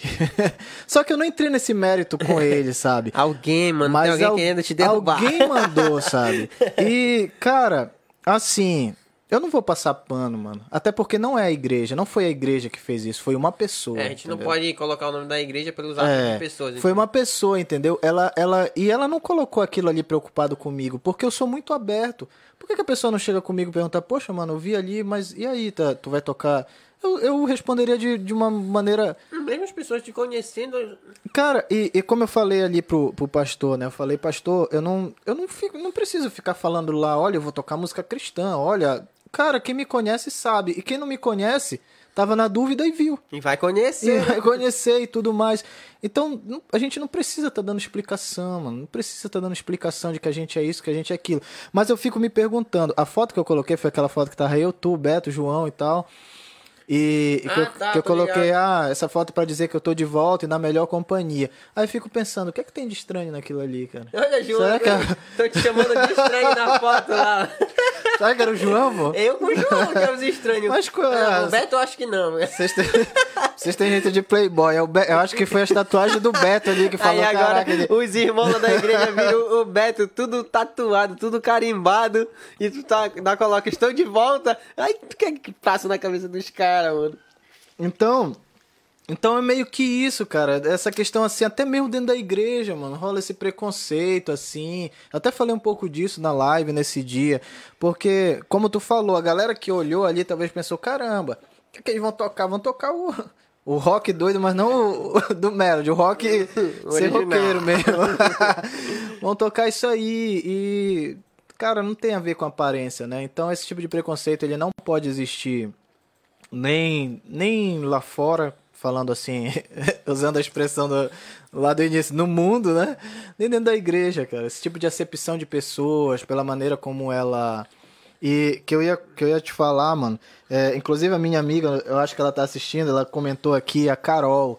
Tive a experiência de ir no Rio, cara, em dezembro de 2019. É, passei o Réveillon pouquinho lá. antes de tu, pouquinho antes de Foi. tu voltar, né? Pouquinho, eu fui pra essa viagem de lá e voltei pra Floripa e já tava com a passagem comprada pra vir pra cá. E, pô, conheci a cultura Saudade da carioca. minha mano. Saudade da minha terra. E assim, pra galera que tá ali no morro, que curte o funk, a realidade deles é aquela ali, mano. É aquela cultura, aquilo ali é cultural, mano. Pra gente que tá aqui parece estranho, ah, porque o funk é isso, o funk é aquilo. Claro, tem uns pontos ali que eu não concordo. Tipo, quando o funk é uma letra ali que, pô, é imoral, ou que deprecia Proibidão, a mulher proibidão. é, que coloca a mulher como objeto sexual. Pô, não, não é bacana isso aí. Mas enfim, mas falando da cultura musical, da galera que. E não é, não é, não é favela, é comunidade, viu? pra galera que tá na comunidade, a cara, a vida deles é ali, é, É aquilo, aquilo, ali, a maneira de se vestir, a forma como eles falam, é cultural, mano. Aí a gente tá aqui querendo desconstruir a cultura da galera que tá lá. A mesma coisa quando chega o- pro, pro, pra galera. Pra galera que tá lá no, no sul e sudeste, às vezes, pra cá é tudo nordestino. Não existe norte, é, É. tudo nordestino. Que é uma coisa muito burra, né? Cara, então, esse tipo de coisa, cara, não pode existir. Inclusive pra gente que tá aqui, mano. Pra gente que tá aqui no norte, às vezes também a gente acaba sendo tão preconceituoso quanto o ex. Porque a gente tenta desconstruir certos tipos de cultura. Ah, porque o sertanejo é isso, o sertanejo é aquilo. Cara, o sertanejo é uma cultura. É uma cultura de alguns estados ali que gostam da moda de viola, aquela coisa, sertanejo universitário. Goiás, pra Goiás o sertanejo é... Pois é, cara, é cultura, é cultura de lá. Então a gente fica aqui tentando depreciar a, a, a cultura dos outros, mano. E, e- então a gente tem que ser resolvido com isso, mano. Não pode ser assim. Ponto. Desabafei. Olha, o- é, é Joaquim ou é Juquinha Cardoso? Rapaz, tá comentando. O pessoal fala que eu sou índio. Ele, tá, ele falou que ele tava no estado aqui, né? Foi, Qual acho que foi Goiás que eu vi. Goiás, né? É, eu o estou pessoal aqui no fala que eu sou índio. Goiás. que até comentou aqui, Rômulo, é, quando eu for pra ir passar minhas férias, eu tenho que ir no teu programa, tem muita história. Pode vir, meu primo, mande mensagem que a gente marca. Bacana, mano. E bora dar uma lida aqui, ver o que a galera tá falando. Mano, o que mais tem aqui é a gente mandando mensagem pra ti. Amigo, te amo, estou com saudade de você. Carol, Carol, Carol Tigresa, Carolina Rocha. Quem tem mais aqui? Ângela, saudades, primo. Minha prima assistindo. Olha, vocês aí, que são os fãs do Adriel Cacaio, vai lá no nosso Instagram, mano. Dá uma curtida lá. Sim, sim. Segue lá nós. E essa parceria aqui é a parceria fechada já. É. A gente vai conversar baixinho aí, que a gente tá aí na. Prestes a, a fazer a pré-produção de uma música aí. É, estamos produzindo aí. ah, e pra você que quer produzir a sua prepara. música, Um estúdio, é hein? aqui, mano. A gente tá no Aqui. podcast, mas a gente faz de tudo, meu garoto. Vídeo, áudio. Francinei Silva, gente boa esse moleque, cara. Elielson Meirelles. É, Guilherme, gente boa. Cantor também, né? É, Cantor, pô. Cantor, Elielson. cantor. Elielson, mandar um abraço aí que pegou Covid esses dias, teve, passou Foi? um pouquinho aí, foi, mas Melhoras graças a Deus aí. já, já passou. Já postou lá que já acabou, graças a Deus tá bem. Quem mais tá aqui? A Elton Ferreira, eu acho que é teu irmão, né? Isso, meu irmão. Esse, esse é meu brother, Adriel Cacai, meu irmão do coração. É teu irmão, né? Meu irmão, meu irmão. Tá lá. Professor, né? Isso, isso. Quem mais tá aqui? André Oliveira, gente boa. Olha, André, te prepara que tu tem que vir aqui. Olha, até a mamãe tá assistindo. Mãe, não tô Legal, falando mano. nada demais. Alex Júnior, não conheço, mas um abraço aí, meu querido. Lauriane Abraço, Correia. Quem tá mais aqui? Pensa. Pensa em um cara top, saudades. André, olha, mano, não é pra mim não, é pro Cacai, tá? É pro Cacai. Saudades também, Lourinha. Olha aí, essas intimidades que me dá medo. É. Quem mais tá aqui? Douglas, olha o Douglas. Gente boa pra caramba. O Alan lá, diretamente de Porto Alegre, pelo Facebook da Ana Júlia. Não sei o que aconteceu, que o Facebook dele, ele deletou. Tá bloqueado. Acho, acho que foi problema em casa. Tá usando o dela. Tem mais um aqui, é, Brenner. Briner, Briner. Briner. Ele tava direto no, no festival Sim, comentando, cara. meu primo, meu Teu primo. é? Super fã. Pô, Patrick Alves aí, boa noite, rapazes. Bela conversa. Grande Patrick, irmão é do meu amigo boa. Bruno. músico, músico. também, tá se formando em, em, em música, licenciatura em música. Se formando ou se formou? Já. Cara, eles estavam no final, acho Já que entrega de finaleira? TCC, essas coisas aí, não sei te falar como é que tá o processo. Galera, mande perguntas aqui no comentário e tal, pra Mande gente fazer aqui pro nosso aí. grande artista vigência. Adriana Rodrigues comentou também, uma amiga minha virtual, conheço ela virtualmente, fazia um tempo que eu não, faz um tempo que eu não converso com ela. Mas abraço, viu, Adriana? Se tu estiver assistindo aí, É nóis. Lia, Lia Ferreira, papo super construtivo. É isso aí, minha galera. Aqui não tem muita onda não. O que quiser falar, a gente fala. E agora, meu querido Kaká? Já vamos Cara. tocar? A galera quer música, será? tocar, vou tocar. Bora tocar uma música? Bora lá, que aqui não tem. Quem é, me viu na live. Só, eu acho que tu vai ter que abaixar só um pouquinho o microfone só pra ele. Tu cantar alto, né? Pra ele pegar o violão e. Aí, pronto. Pronto. O João que tá no áudio ali, ele vai. Mande ficha. É, o A, é o A, é o A. Só uma palhinha aqui, Olha, tem né? uma, uma crítica construtiva pra mim. Não, cada construtiva até que é bom, né, mano? Porque a gente... Não existe crítica construtiva, mano. Toda crítica é crítica. É verdade. E, e a galera que né? deve estar olhando aí, esse óculos escuro não tá nem chamando, porque tem uma luz aqui muito forte. E, pô, o cara é sensível dos olhos. É, galera, ó, vou até tirar aqui pra mostrar. Não, não tira não, mano. Isso é mano. Isso aí é. Tá, tá bom. Mete ficha aí. Tocar aqui uma música do Tades. Só pra, pra dar uma palhinha aqui. Coloca a câmera dele, João. Legal ali. Tá. Senhor, eu nasci pra te chamar de Deus. Eu nasci pra te chamar de Pai. E andar do seu lado. Senhor, desde o ventre da minha mãe, eu sou povo exclusivo seu. Eu sou abençoado se vivo obediente. Mas todo dia o pecado vem me chama. Todo dia vem as tentações me chamam. Todo dia as propostas vêm me chamam. Todo dia o pecado vem, mas eu escolho Deus. Eu escolho ser amigo de Deus. Eu escolho Cristo todo dia. Já morri pra minha vida, agora eu vivo a vida de Deus. Mas eu escolho Deus. Eu escolho ser amigo de Deus. Eu escolho Cristo todo dia. Já morri pra minha vida, agora eu vivo a vida de Deus.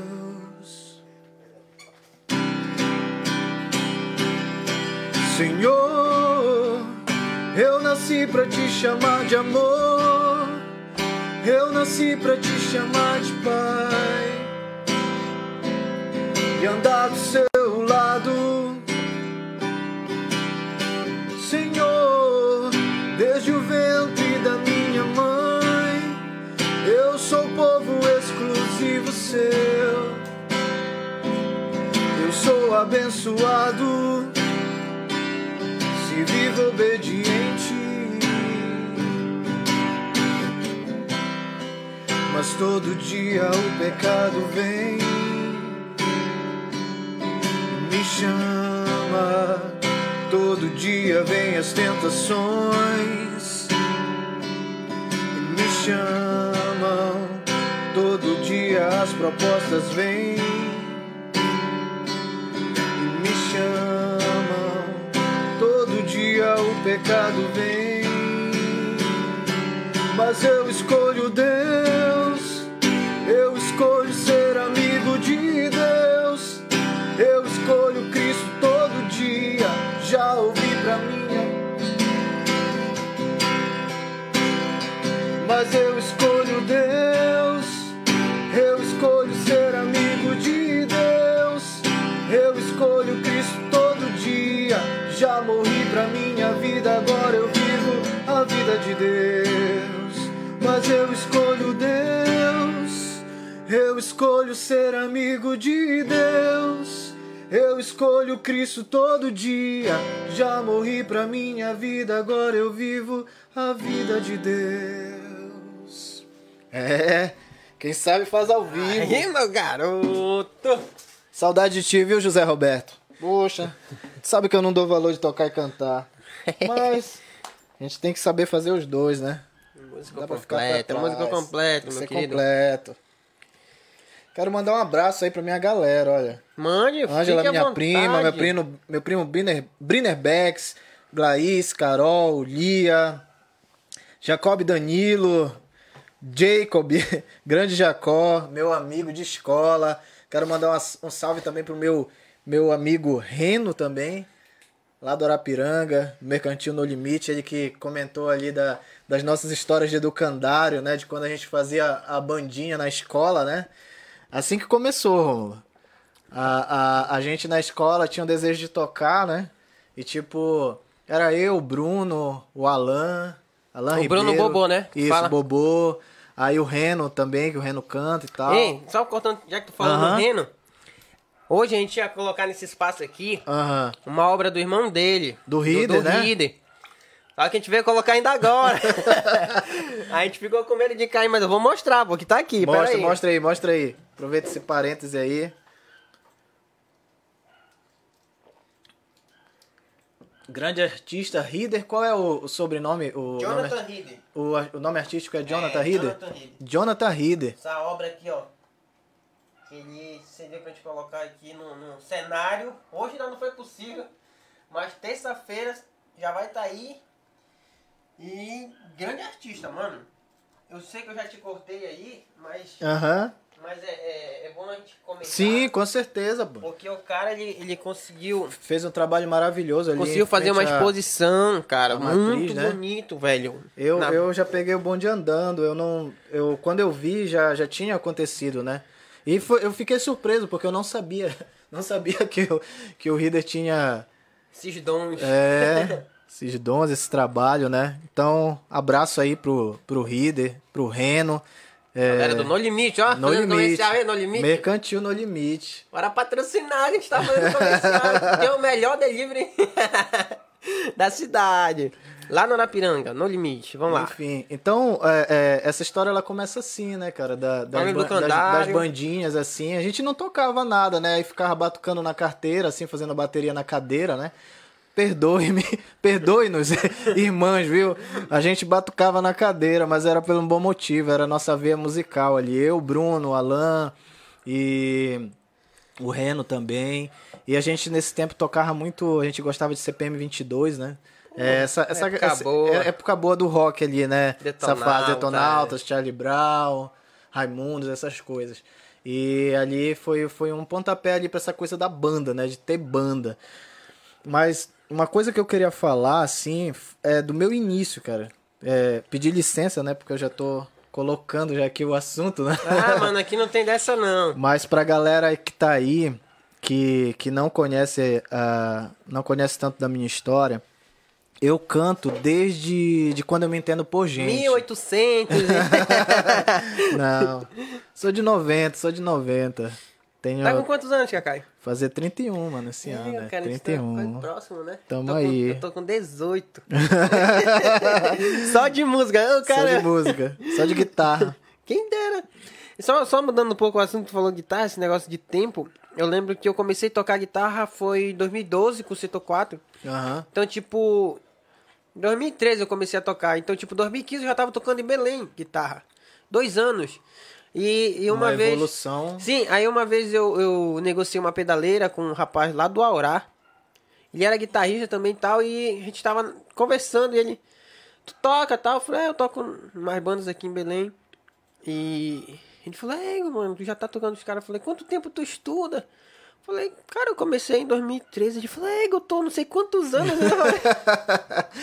mas é os contatos, aí, né, cara? Aí eu falei pra ele, cara, às vezes não é que tu é o, o melhor, mas tu tá no lugar certo no momento certo. No momento certo. Ter o perfil ali pra coisa. Tá aberto pra coisa também, né? É. Às vezes tem muito cara que não tá aberto pra coisa. Porque até falando sobre isso, né? Eu lembro que nesse tempo tocava rock, né? Ali pela Setor 4. Oh, e tipo assim, eu sempre fui do rock. Uhum. Comecei, né? Setor 4, a gente tocava sim, sim. Nirvana, Pete, tocava Pete. Porque era uma vocalista, né? Sim, então sim. a gente. Desculpa. Então a gente tocava muito isso. Mas tu tava aberto, né? Pra... E, mas, tipo assim, eu sempre toquei tudo. Sabe por quê? Porque eu, eu não era ser mercenário, mas eu sempre pensava no dinheiro. Sim, era o teu sustento, né, mano? Então eu tinha que atirar para todo lado. E isso, isso, tipo assim, quando a gente começa a tocar, a gente cria uma identidade, né? E qualquer serviço que tu vai fazer, tipo, o João, ele tem identidade dele. Sim. Eu até brinco com o João que eu já sei quando é ele que edita um vídeo, porque já mais ou menos já conheço as cores uhum. que ele usa.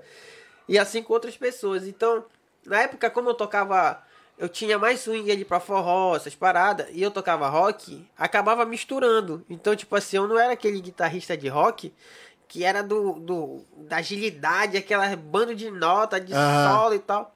E alguns da falavam, não, mas você tem que fazer isso. Eu falei, cara, cada um toca do seu jeito, filho. Sim, com e certeza. tipo assim, muita gente. É, não que me admirava, mas me parabenizava porque gostava do meu estilo e tal. Porque, cara, cada um tem um estilo. Tu imprimir e... a tua, tua, identidade, né? Isso, então, não, tipo. Não deixar de fazer as coisas. Eu lembro que nesse tempo, Romulo, eu fiquei muito feliz de tu de tu estar tá tocando. Porque a, a, gente sabe, a gente sabe que aqui as coisas elas, elas acontecem muito por época, né? Sim. Então, o tempo do, dos músicos aí ganharem um, um, trocado, né? Quando não tem um, um trabalho ali formado, independente, é, é as datas, né? Carnaval é, julho, é, dezembro e janeiro ali, né? Que tem alguma coisa no, no final do ano, ou, ou ali aniversário de vigia, né? Aí eu te vi ali tocando com, com os brothers, né? E, pô, tendo uma rotina de show, tendo um, um, uma carreira ali direcionada, né? Sim. Com, com uma banda consolidada, com um grupo consolidado. Então, cara, eu fiquei muito feliz, sabe? Muito feliz porque tem que ser isso. É, e a, gente encontra muitos músicos aí que são. Eu lembro que quando eu toquei com Sarará no, no palco, primeiro, Festival da Gurijuba, a gente fechou com a música do Pink Floyd, a Another Break in the Wall. Aí, aí eu lembro que a gente finalizou e tal com aquela música ali, aí, pô, o guitarrista, tinha um guitarrista de uma banda de, de melody, né? Passando já o som já ali atrás, já Aí ele falou, cara, foi engraçado, ele falou assim, cara, vocês fecharam com essa música, a gente vai entrar para tocar melody. então ele era um guitarrista de rock, né? Mas, pô, tem, dentro da. É, é interessante você que tá assistindo entender isso, né? Pra gente que é músico é mais fácil a gente entender, mas existe um músico de diversos tipos. Existe um músico de estúdio, existe um músico de palco. Sim. Por exemplo, tu vê guitarristas aí de, de músico sertanejo que eles são do rock, mas eles são músicos de, de, de gig ou de banda que eles tocam o que mandarem. Não, tu quer que eu toque isso, eu vou tocar. É o cara que, que é versátil, né? Se ele for tocar o estilo dele, é aquele estilo, é o músico de palco. Aí tem o músico de estúdio, tem o músico que, que ah, eu só toco o meu estilo, eu toco dentro do meu estilo. Então são várias vertentes ali para entender que o músico ele pode gostar de um estilo, ah, eu sou gosto de rock, eu sou rock, mas eu toco na Tem noite. que trabalhar. Tenho que trabalhar. Então, são, são vários, várias coisas, né? Dentro desse, desse contexto. E, e assim vai, né? Saudade do setor 4, mano. Mas, mas assim, falando do, do começo, mano, quando eu tinha, quando eu tinha entre 2 e, e 6 anos, eu morei ali na Vilhena Alves. É, eu morava ali onde é o lanche da Pati. É, Sim, aí, ali foi a minha formação, perto da cara. escola 31 lá. Isso. Então ali, a minha formação era ali. É, a, a minha mãe, se, é, meus pais se separaram, né? E um tempo depois a mamãe tinha outro marido, a gente morava ali, né? E ele dizia pra mim assim, ah, ele me é, carinhosamente ele falava assim pra mim, ah, esse preto quando crescer ele vai tocar trompete. E ele tinha essa vontade. Então ele foi o primeiro a enxergar música em mim. Só que o que é, que é interessante que, que hoje eu vejo, eu cresci ali, eu morei quatro anos ali, que ele faleceu em, em, em 96. E ele não me viu, né, tocando, cantando, que seria muito muito gratificante Mas o pra teu ele. pai mesmo? Não, não, ou meu o teu padrasto, meu né? padrasto. O- o- tá. Aí eu morei quatro anos ali. Então, nesses quatro anos, eu morei perto da 31 de agosto. E eu sempre vivi ali próximo à União. Que eu lembro que eu ia comprar pão num comércio, que era um comércio, aquela, aquele prédio na frente da União. Era um comércio, aí vendia aquele pão caseiro. Então eu vivia nesse contexto das bandas. Tinha esse incentivo dele que dizia: ah, quando tu crescer tu vai tocar trompete. Ele queria me colocar na União para tocar trompete. E mas a minha formação mesmo foi a Rádio Moreno, cara. Que nesse tempo escutava muita rádio, então eu escutava as músicas da Rádio Moreno, que ainda era no prédio antigo, lá na praça, e eu gravava as letras muito fácil e cantava. Eu lembro que eu cantava Mulheres do Martinho da Vila, cantava só pra contrariar. Então essa foi a minha formação e eu cantava. A galera ali da, da, da esquina da 31 de agosto, que é a galera do cantão, do time, foi eles que me colocaram o apelido de Cacaio. Porque eles me achavam parecido com aquele que era o jogador, né, do Paysandu, que um tempo atrás foi técnico do Remo, que é o Cacaio. Aí me colocaram esse apelido. Então, pô, cara, eles construíram o, o, o meu nome, né? E, então, assim, naquele período ali de dois a quatro anos que eu comecei a cantar, eles paravam para me ver cantar no pátio da, da, de uma casa que fica ali no lado da 31 por ali. É, e eu lembro que eles pediam para mim cantar, canta uma música aí, Cacá. E eu era, pô, tinha acho que uns 4, 5 anos por aí. E eu lembro que nesse tempo eles achavam engraçado porque eu cantava de olho fechado. Aí eles ficavam, olha, ele canta de olho fechado, emocionado. É, tá sentindo, tá sentindo, né? Só que na verdade era porque eu ficava muito com vergonha, cara. E eu fechava meus olhos para conseguir cantar. Então. Por isso que ele tá de óculos escuros. Eu já tinha. já tinha uma, uma, uma, certa plateia nesse tempo. Então, é interessante essa formação que a, a Vigia ela nos concede, né? Da musicalidade, é, das bandas de música, do rádio, que naquele tempo era muito forte. Hoje ainda é, com certeza. Mas naquele tempo, principalmente, o rádio era. era é, não tinha internet, a televisão não era tão. Não era toda casa que tinha televisão, então o rádio era, era a vida ali, né? E eu escutava todas aquelas músicas. Aí daí pra frente vem a fase do educandário, de estar de tá ali com a bandinha, e depois até que chegou o tempo de ter a minha banda, né? Junto com os meus amigos, que já aí já foi o Sarará, né? Foi, tu foi o primeiro vocalista né, do Sarará? Sim. Primeira formação, né? O, o Sarará Malino é, era mês de setembro, ia começar o Sírio, né? As festividades do Sírio, o palco do Sírio no ano de 2009, se eu não me engano. Aí a gente tava na praça, naquele banco ali, tem aquele banco da praça que fica ali no lado do, do batateiro, ali perto do chafariz, tem um banco ali na frente, Tô né? ligado, tô ligado. Tava a galera sentada ali, altas da noite e tal, conversando. Tava, tava eu, Ricardo, Bruno, Alex, é, Leone, eu lembro que tava o Tony também, irmão do Leone, com a gente. Aí, tipo, a gente ficou ali na resenha e tal, aí depois, pô, vai rolar o Círio. E aí, vamos fazer uma banda pra tocar no Círio? Vamos. No palco do Círio? Vamos. Aí fizemos a banda. Então, foi assim que começou o Sarará Malino. Eu, Alex, Ricardo, é, Bruno e Leone no teclado. Aí nessa me... a gente ia tocar numa noite lá, eu não lembro qual era o dia da semana, não lembro se era, se era sábado, não lembro. Mas a gente ia tocar nessa noite, na mesma noite já surgiu uma tocada no ginásio. Uma galera da, da UEPA que tava encerrando ali alguma coisa, fazendo alguma coisa no ginásio e tal. Aí a gente tocou lá, primeiro, primeira tocada do Sarará, a gente tocou lá e veio tocar no palco do, do Sírio, entendeu? E naquele tempo ali, fazia muito tempo que não tinha uma banda de rock na cidade e as pessoas ficavam impressionadas com a música sendo tocada ao vivo, né? Porque principalmente o, o Ricardo, a habilidade do Ricardo na, na guitarra, né? De tirar um solo em cima. Então, É. por exemplo, tocar é, a música do Pink Floyd, colocando exemplo, né? A gente não tocou nesse repertório, mas tinha no nosso repertório. Ver o cara fazendo o solo daquela música que tu escuta, Igualzinho. igualzinho ali, é uma sensação incrível. Então assim foi começando, né? Aí depois a gente tocou no Festival da Gurijuba, na prefeitura, e depois eu saí da banda, porque eu me converti, mano. Graças a Deus. Ficaram pistola comigo, mas não teve nada. Agora a gente é só amor. Mas isso é normal. E, e falando sobre começo, é, eu lembro também quando a gente começou o setor 4, não, tem muita história engraçada. É, era eu, o Marcos, né? O Marquinho, o padre. o, padre. o padre.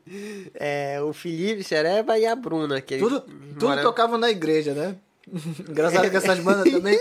O, o Ricardo tocava na igreja, o Leone na igreja, essas bandas É, sempre assim, sempre. Nossa escola é igreja, mundo. né? Aí a gente começava, a gente tinha. eu, Cara, eu acho que era seis ou sete músicas só, que a gente se matava ensaiando. Uhum. Era meses só, né? Mas também as músicas estavam bonitinhas e tal. Aí o nosso começo foi mais ou menos assim, igual de vocês, cara. A gente Sonho, né, cara? Sonho de ter banda. era. E a gente pegou, teve a primeira apresentação que foi na formatura da Bruna, a gente tocou umas músicas, saiu aquele nervoso de se apresentar a primeira vez e tal. E começou a aparecer, cara, começou a aparecer. Eu lembro que teve uma que a gente tocou, foi Carnaval. Pô, que massa. Aí aqui na pracinha tinha um palco, se- Sim, sim, Saca? eu lembro. Aí, pô, chegou agoniado aí, era a gente Sarará, já era o Rangel já. Aí, pô, o Sarará era, tipo assim, mil vezes melhor que a gente na época. A gente Já, tava, tinha, já tava consolidado, já, a gente né? tava começando, os músicos nem se comparavam. E quando a gente foi falar com o secretário de cultura, ele falou, olha, o Sarará vai tocar e vocês vão tocar. Ele falou, não, mas que como é isso? A, a primeira ruim, depois a boa. não, não, o que, não sei o que. E eles acabaram tocando. Aí, tipo, e agora como é que a gente vai entrar, mano? Ah, vocês entraram depois deles. Depois dele, quando eles tocaram, mano, a gente tava curtindo lá na frente, né? Sim. Todo mundo, e pô, quando eu acabei entre uma banda só de moleque, eu. hoje, hoje eu tô meio, meio gordinho, né? Uhum. Mas na época eu era muito magro, eu tava sem camisa e um, um chapéu de marinheiro. Estilo carnaval, carnaval. Bermuda, magro. No carnaval o cara fica corajoso, né? Ele veste. Não, eu também já tava. Uhum. a guitarra era mais pesada que eu, mano. Ei, então bora tocar. Quando a gente começou, eu tinha duas pessoas só. Porque a galera queria o sarará. Quando eles acabaram, é sarará, sarará. Eles tiveram que sair, a gente tocou aí. A galera, tipo assim, ah. Que esses moleque? Mano, gente começou a tocar duas. Quando foi na terceira música, faltou energia e apagou tudo, mano. Caraca, mano. Aí eu digo, é, eu não, Não era pra ser. não era pra ser. Aí eu lembro que. Eu nem sei quem é esse cara hoje em dia, eu não, não vou lembrar. Eu lembro que eu vi um rapaz me chamando na beira do palco. Fala, eu só vi assim, mais ou menos o vulto, né? Tava sem energia, eu fui lá e. Fala, mano, pegou na minha mão, tá? Olha, eu sou músico, tá? Toco em Belém, eu gostei do som de vocês.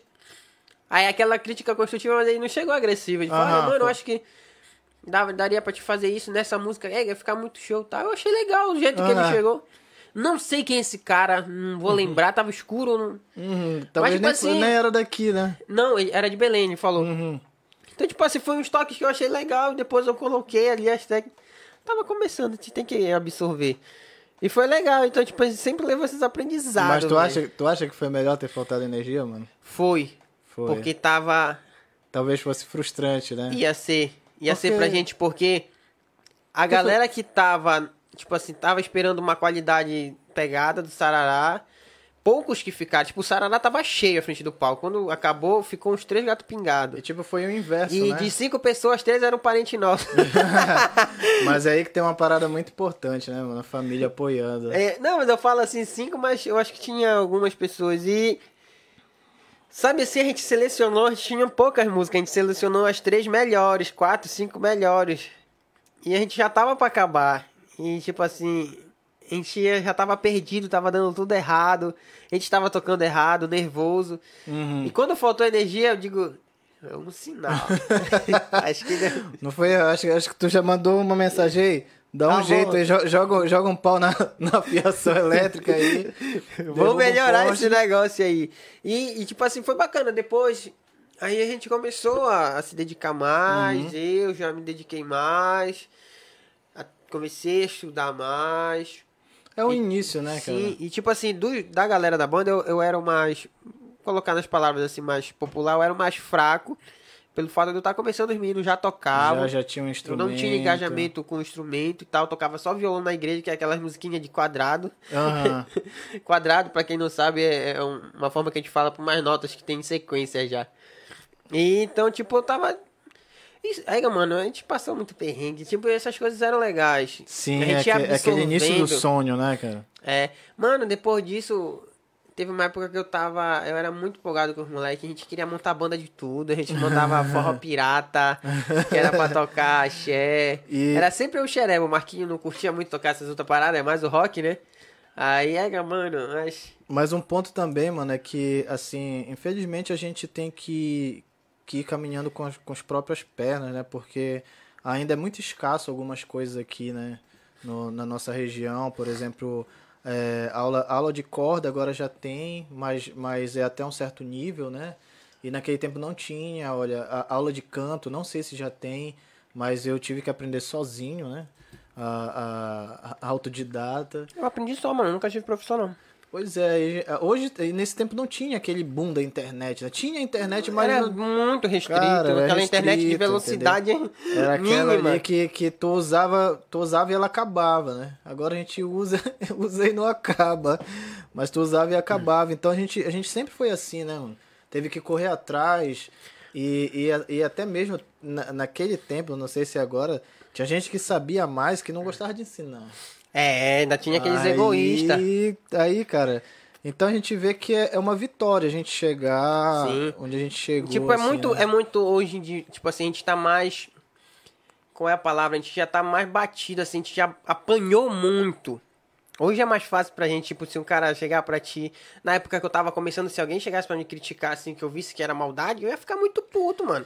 E, e eu, eu lembrei agora, detalhe importante, que antes do Sarará a gente tinha uma banda, uma banda da igreja. Eu, Alex, Sandro e Bruno, e o Ney também, e o Leone. Era a banda Ágape, que a gente tocava em alguns louvores católicos, né? Eu não era católico, a banda assim não era, era banda de a banda era de é, pessoas de diversas religiões, né? E a gente teve essa banda, foi o início, na verdade essa foi a primeira banda. Agora que eu lembrei, foi a primeira banda, foi ali que eu comecei, foi o início do Alex, é, início do da galera ali. E foi muito importante também nessa trajetória, né? Muito importante mesmo. Cara, A, a nova geração, assim, é muito diferente. Se tu pegar é, a nossa geração, a gente era raiz, a gente pegava instrumento e ia, ia pro E pau, tá ligado? Ia tinha tocar. aquela coisa, mano. A gente não tinha acesso, então a gente se matava ali num, num violão meia boca. Quando a gente pegava um violão bom, a gente queria A gente ensaiava tudo. com microfone de karaokê, velho. Microfone de karaokê, mano. Uma vez eu me estraguei cantando, estraguei a minha, minha garganta, minha voz, cantando no microfone de karaokê, mas, né, cara, não tinha nada. Eu, eu queria aquela parada. O- inclusive, o início do Sarará, pô, agora, agora já tem umas baterias por aí. Naquele tempo não tinha, mano. Não tinha bateria. Quem tinha não emprestava, não alugava, porque é um, é um instrumento Caro. delicado, caro, delicado. Então a gente ensaiava, é, início do Sarará, né? Ali na casa do, do Peroba. É, Peroba e- sempre apoiou, né? Sim, pô. Ele, tanto ele quanto a, quanto a esposa. E a família ali do Alex, né? E junto com, com as nossas famílias também, a, a dona Inês e tudo mais, a mãe do Ricardo também. Então, a gente ensaiava assim, era um som, não tem esses sons que tem a entrada de karaokê, né? Esse, esse aparelho de ligado. Me- É, é mini system, né? Tô ligado. que tem as caixas ali. A gente usava aquilo para ligar o microfone, eu acho que é a guitarra. E eu não lembro, já tinha uma caixinha aí de som já pro, pro baixo, alguma coisa assim. E o Alex não tinha bateria, ensaiava nas panelas da mãe dele, pô. Colocava, pegava uma cadeira, colocava um prego, colocava uma tampa de panela. Foi assim, pô. Aí às vezes a gente conseguia é, alugar união para ensaiar, que lá tinha bateria. Cara, era uma felicidade muito grande, mano. Uma felicidade muito grande quando pegava aquela bateria ali e, e o som. Então tinha aquela sede, sabe? Aquela coisa. E a gente faz um, um, paralelo com isso, que naquele tempo a gente parece que tinha mais sede de, de tocar. Hoje parece que a gente tem tudo, olha. Sim, eu converso é. sobre isso com o Beto. O Beto tem o equipamento dele, os outros têm o equipamento, tem o seu trabalho, condição de comprar um equipamento e tudo mais. Mas parece que a gente se acomodou. Sim, cara, olha, um se, pouco, eu, se eu te né? falar, olha, eu, minha guitarra virou enfeite aqui, meu baixo tá guardado aqui, eu tenho um teclado que tá encostado, minha bateria eu vendi mês passado. E tipo assim, eu nem toco bateria, uhum. mas eu tinha. tinha. Vendi. E é difícil eu pegar, tem um violão que tá pendurado ali também de enfeite. e é difícil. E tipo, até a, a nova geração, vamos dizer assim, é muito fácil, tipo, o cara produzir uma música, ele tá com o computador, ele faz no celular, faz bateria no celular, teclado é, no celular. Não tem mais aquela, aquela parada de pegar o instrumento e tal. Tu vai no YouTube é, ou no Google, tu coloca é, escala maior em MIDI, né? Que já, já vem todo mastigado, Já né? vem tudo pronto, o cara só joga pro programa, já tá lá a base, só vai cantar em cima, já tem afinador, afina a voz todinho. Então, tipo, ficou muito artificial. Muito artificial. Principalmente esse, esses cantores de funk Tipo assim, se tu for ver ao vivo, os caras. Tem alguns que, que mandam, são uhum. cantores uhum. e tal, mas a maioria é tudo programa, cara. Uma música para ser consumida só, só o gravado, né? O ao vivo. É, o ao vivo. E eu já vi muito já. mas talvez seja a experiência, né? Não, é porque. A, a, não, a experiência que a galera. Mesmo. Não, que eu falo a experiência que a galera quer sentir, né? Tem uma Sim. galera que quer sentir uma experiência ali do cara tá cantando aquelas. Porque muita gente não ali. entende. Aí tá, não, não liga pra desafinação, né? A maioria não entende. A gente que já, já tá um pouco envolvido ali, a gente já, já saca um pouco. Olha que apareceu aqui essa fera lá. Cássio Pereira. Cássio. Grande baixista ali do, qual é aquele setor lá de vocês? É o. Ah, ali é, é, é o Portinho. É o Portinho? Portinho. Rua das Flores Portinho. Queria ser empresário e ter todos esses instrumentos. ah, isso aqui é muita dor de cabeça pra ter. Bora mandar uns abraços aqui, ó. Bruna Raiol, é, Vinícius Moraes, gente boa. É músico também, canta e tal. Marina Cardoso. Tá bem ali me esperando pra comer. Pera aí, que a conversa tá boa. Johnny Saldanha. Diego Almeida, é, tem que tem que chamar a galera do esporte para bater uma resenha. Bora ver, mano. Mande mensagem aí que a gente marca assim um podcast, mano. O podcast tá aberto pra qualquer gênero, tipo assim, esporte, é, música, religião. É diversificado, é, né? Mano, aqui a gente não tem muita onda não. A parada do podcast é isso. Pode ver que a linguagem que a gente usa é uma linguagem muito formal. A gente tá aqui pra trocar ideia, botar nossas opiniões. Então, cara, se alguém aqui tiver afim de trocar uma ideia, tiver alguma coisa positiva para passar, mande mensagem que a gente marca. Aqui a gente não tem muita onda, não. Se tiver dinheiro para pagar. Sacanagem. Agora, se quiserem pagar, a gente aceita. É, deixa eu ver aqui, cara, que eu vi agora uma mensagem do Clodoaldo, mano. O Clodoaldo. Uh, terror. Clodoaldo é matador. Clodoaldo Moreira. É, em 2017, eu, passei, eu trabalhei uns meses que eu já tava com, com tipo assim, querendo voltar pra cidade, eu consegui um trampo na prefeitura, eu trabalhei de auxiliar de secretaria numa escola. Uhum. E ele era o diretor. É, era muito gente fina, cara. Caraca, que eu trabalhei, massa, mano. Trabalhei uns meses com ele, é, só que chegou um período do segundo semestre do ano, 2017, que tinha que reduzir os funcionários da prefeitura, era contratado. Uhum. Aí tipo assim, eram quatro contratados que tinha, então tinha, tinha que sair dois, né? Aí, a, tipo, a, quem trabalhava lá era uma servente, então ela precisava, era mais idosa, tinha filho. Eu tinha filho também, mas era mais novo. Então, na, no critério, quem fosse o mais novo tinha que sair, eu acabei rodando. Tu era do grupo moleque, de então... risco. mas abraço aí pro Clodoaldo, gente boa pra caramba. É, quem mais está por aqui? Duas grandes pessoas que têm o máximo respeito, feliz por conhecer vocês. O Del Cacaio Romulo Soeiro. Grande Gente boa. Diego Almeida. Diego Almeida. Passe- Vamos fechar. Vamos, mano. Não, te, não, não tô te reconhecendo, mas. É o Maraca, pô. Ah, é, pô, pode crer, eu conheço sim. Bora marcar, mano. Bora marcar esse papo aí. Bora ver quem mais tá aqui. É... Eduarda é só. Ferreira. Eduarda apareceu aqui, não tinha atualizado. Minha tio, parabéns, sobrinha. tio. Olha aí, mano. Já amou de tio, Minha mano. irmã é já tá ficando Adriele. velho. Bora de música? Bora, mano. Ô, depois de, ter um artista desse na nossa frente aqui. Tocar uma música aqui. Tocar um. Toca aí um Charlie Brown. Esse daí já. Só baixar o microfone que eu coloco isso pra ti aqui. Agora fiquem com ele. Adriel Cacaio. É Adriel Cacaio mesmo o nome artístico, né? É, é, de- essa história do nome é, é assim, vou contar depois. É, então toca aí. Essa música é uma música conhecida já de uns anos atrás. E ela é uma música bem simples, bem, bem direta, que ela fala sobre. Às vezes a gente olha para nossa vida e se sente indigno, né? E fala assim: caramba, como é que Deus pode me aceitar com todos os meus erros, todos os meus pecados, ou sei lá. Enfim, e Deus ele te ama com amor imenso, com amor infinito. E não há nada que. O único pecado que Deus não perdoa é o pecado que você não confessa. Mas se você confessar o teu pecado, ele é fiel e justo para te perdoar os pecados, assim como diz a sua palavra, entendeu?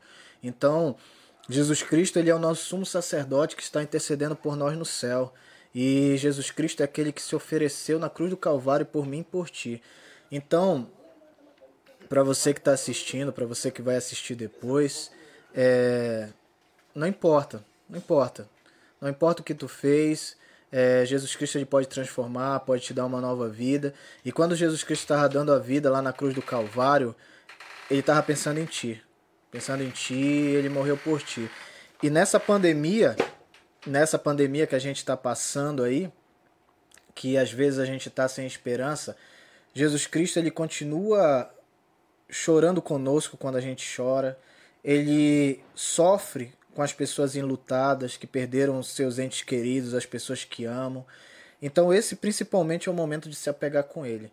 É o momento que você precisa fazer uma, uma, uma reflexão profunda da tua vida e pensar assim, caramba, eu tenho um Deus que me ama muito, que está ansioso para me abraçar, que está ansioso para que eu volte para os seus braços, volte para sua casa. E é entre você e ele. Talvez você olhe para sua vida hoje e pense: "Ah, mas tem tanta coisa que eu preciso mudar. Ah, tem aquilo para mim que eu que eu gosto muito, que é difícil abandonar". Mano, não importa. Vai, vai até ele e vai na tua relação com ele, na tua intimidade com ele e deixa que ele vai fazendo a coisa acontecer, sabe?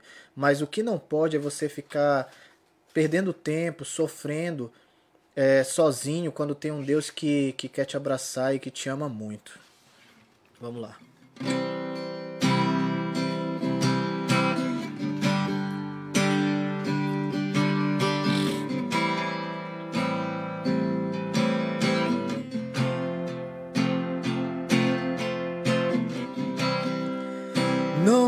Importa quem você é, não importa o que você fez.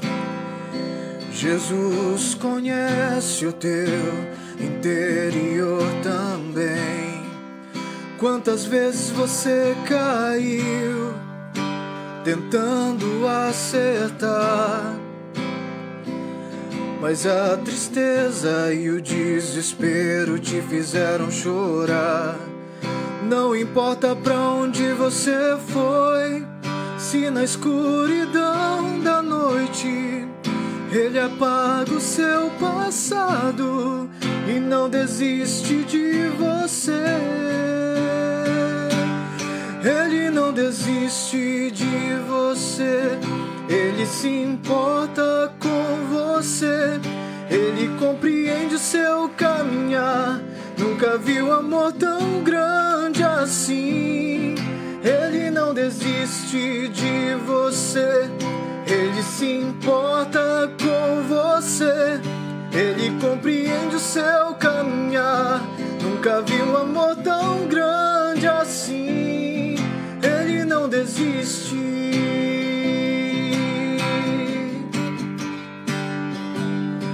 Ele não desiste.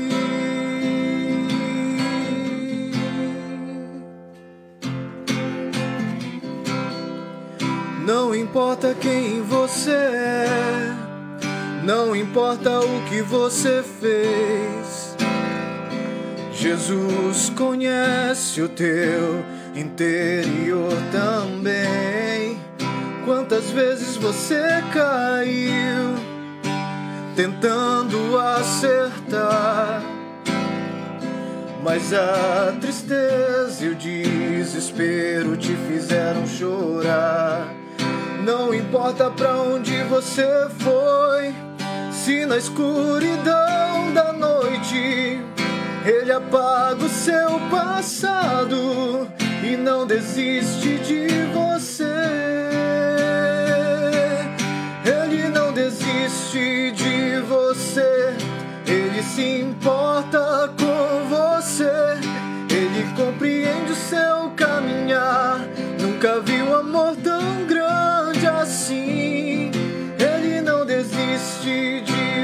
você. Ele se importa com você. Ele compreende o seu caminhar. Nunca vi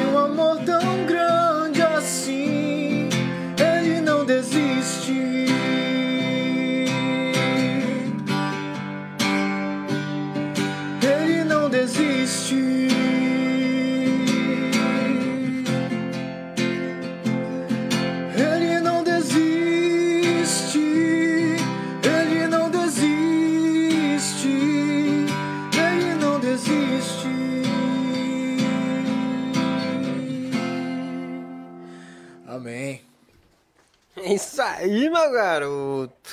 Quem sabe faz ao vivo. pra conta. Deixa eu entender aqui com esse microfone. E aí, galera, o que é que estão achando? Nós estamos, parece já. Quem tiver alguma pergunta aí, a hora é essa. Quem Olha, quiser saber quem- da minha vida, E quiser perguntar, olha quem apareceu aqui, status. Alex. Alex Lobo. grande Alex Lobo, Gente boa pra caramba, Alex. Grande baterista. meu amigo Hércules lá de Floripa, Douglas Cardoso aí também. Diego falando aqui. É, Kaká, eu lembro quando ele ia pra casa do Brine jogar peteca. pois e é, os mano. pirralha de hoje não sabem mais o que é isso, não. Não sabe, né? não sabe, mano. Galera ali Ian, da. como Galera era? da Magalhães Barata, mano. Como era aquilo que a gente jogava? Era fura? Como era que chamava? Fura, Fura, fura, né? era fura. Que tinha que fazer, jogando a terra pra fazer. Agora não tem mais terra, é só calçada. Grande Gabriel. Gabriel. aqui o PG. Parceirão. Souza. É, o Gabriel. É esse, o Gabriel. Gabriel. Lá de Galera- Belém. Galera diretamente de já tá Belém. em peso, velho. Mano, É a história do nome, seguinte. é, já falei, né, que o meu, meu apelido, a, a galera ali do Cantão, próximo a 31 de agosto, quando eu era bem criança, né?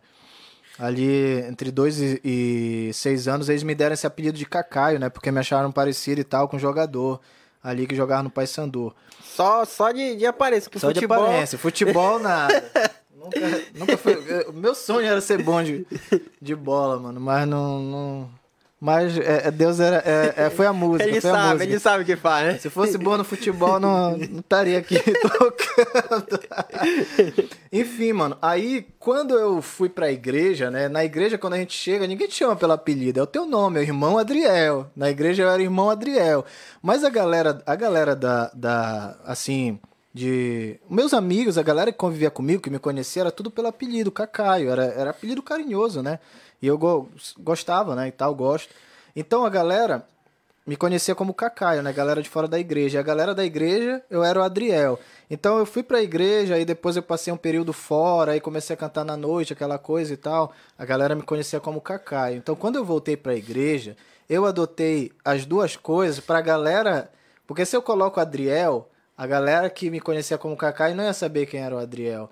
E, e também era uma forma assim de trazer aquela história, né? Porque ter tocado na noite foi um, um período da minha vida que me ensinou muitas coisas. Me, me fez o que eu, que eu sou hoje, né? A experiência profissional, até porque dentro da igreja, às vezes, a gente não tem essa experiência. Não tem um circuito. Tu tinha que passar tocar. por aquilo pra te ter... É, digamos que isso, né? É, a- o entendimento de estar num palco, de tocar para um público, de ter um respeito pelo público, uma comunicação, de saber que, pô, as pessoas foram ali para te ver, para ver tocando, as pessoas que têm um carinho por ti, tem que ter essa relação, né? Galera que acompanha o trabalho. Então, muita gente que, que curte o que eu faço hoje, mesmo estando na igreja, é, é uma galera que me via naquele tempo, que gostava do que eu fazia. E então, sempre tinha aquela coisa, né? Tinha uma galera que ficava meio triste, assim, pô, cara, tu não tá mais tocando na noite, aquela coisa toda. Pô, tá, tá na igreja agora. Triste porque queria me ver tocando na noite, tocando rock e tal, aquela coisa. Só que ao mesmo tempo tinha um respeito por aquilo, né? Tinha um respeito por eu estar tá seguindo no outro caminho. Então, é, aí eu fiz essa união dos dois nomes, né? Eu uso isso como um nome artístico, né? É, para as duas coisas que eu fui construindo, tanto a galera que me conhecia dentro do meio religioso, quanto a galera que me conhecia ali já no, no meio da, da música secular e de ter tocado na noite. Aí eu uso essa, essas duas coisas, né? Adotou ali o. Tem uma pergunta pra ti aqui. Mande lá. o Beto tá perguntando. Pergunta se as irmãs ficaram afim dele depois da live. pergunta das irmãs. Mano. Que ficaram. o Beto é muita onda. Esse bicho tá só esperando. Falando nisso, o cubo mano. dele ainda tá aqui, ó. Ei, mano, vem buscar teu cubo aqui. Eu falei tem, que eu ia levar. Tem cuidado com as tuas coisas, pra tá aqui, ó. Só acho que o Romulo tem um paninho aí, um produto próprio pra limpar. Você tá, vê como tá aí. Tá cuidando aí. Olha, Olha mano. quem entrou na live aqui, Adriel Cacaio. Acabei de entrar na live. não é gravado, não. Olha, José Roberto, depois que acabar a live que eu vou ver aí se os contatinhos vão pintar, né? Ele tá falando do festival. Ah, é? Pergunta das irmãs que ficaram afim dele depois da live. Ah, do festival, é? Pintou lá, pintou uma não, quando, mas.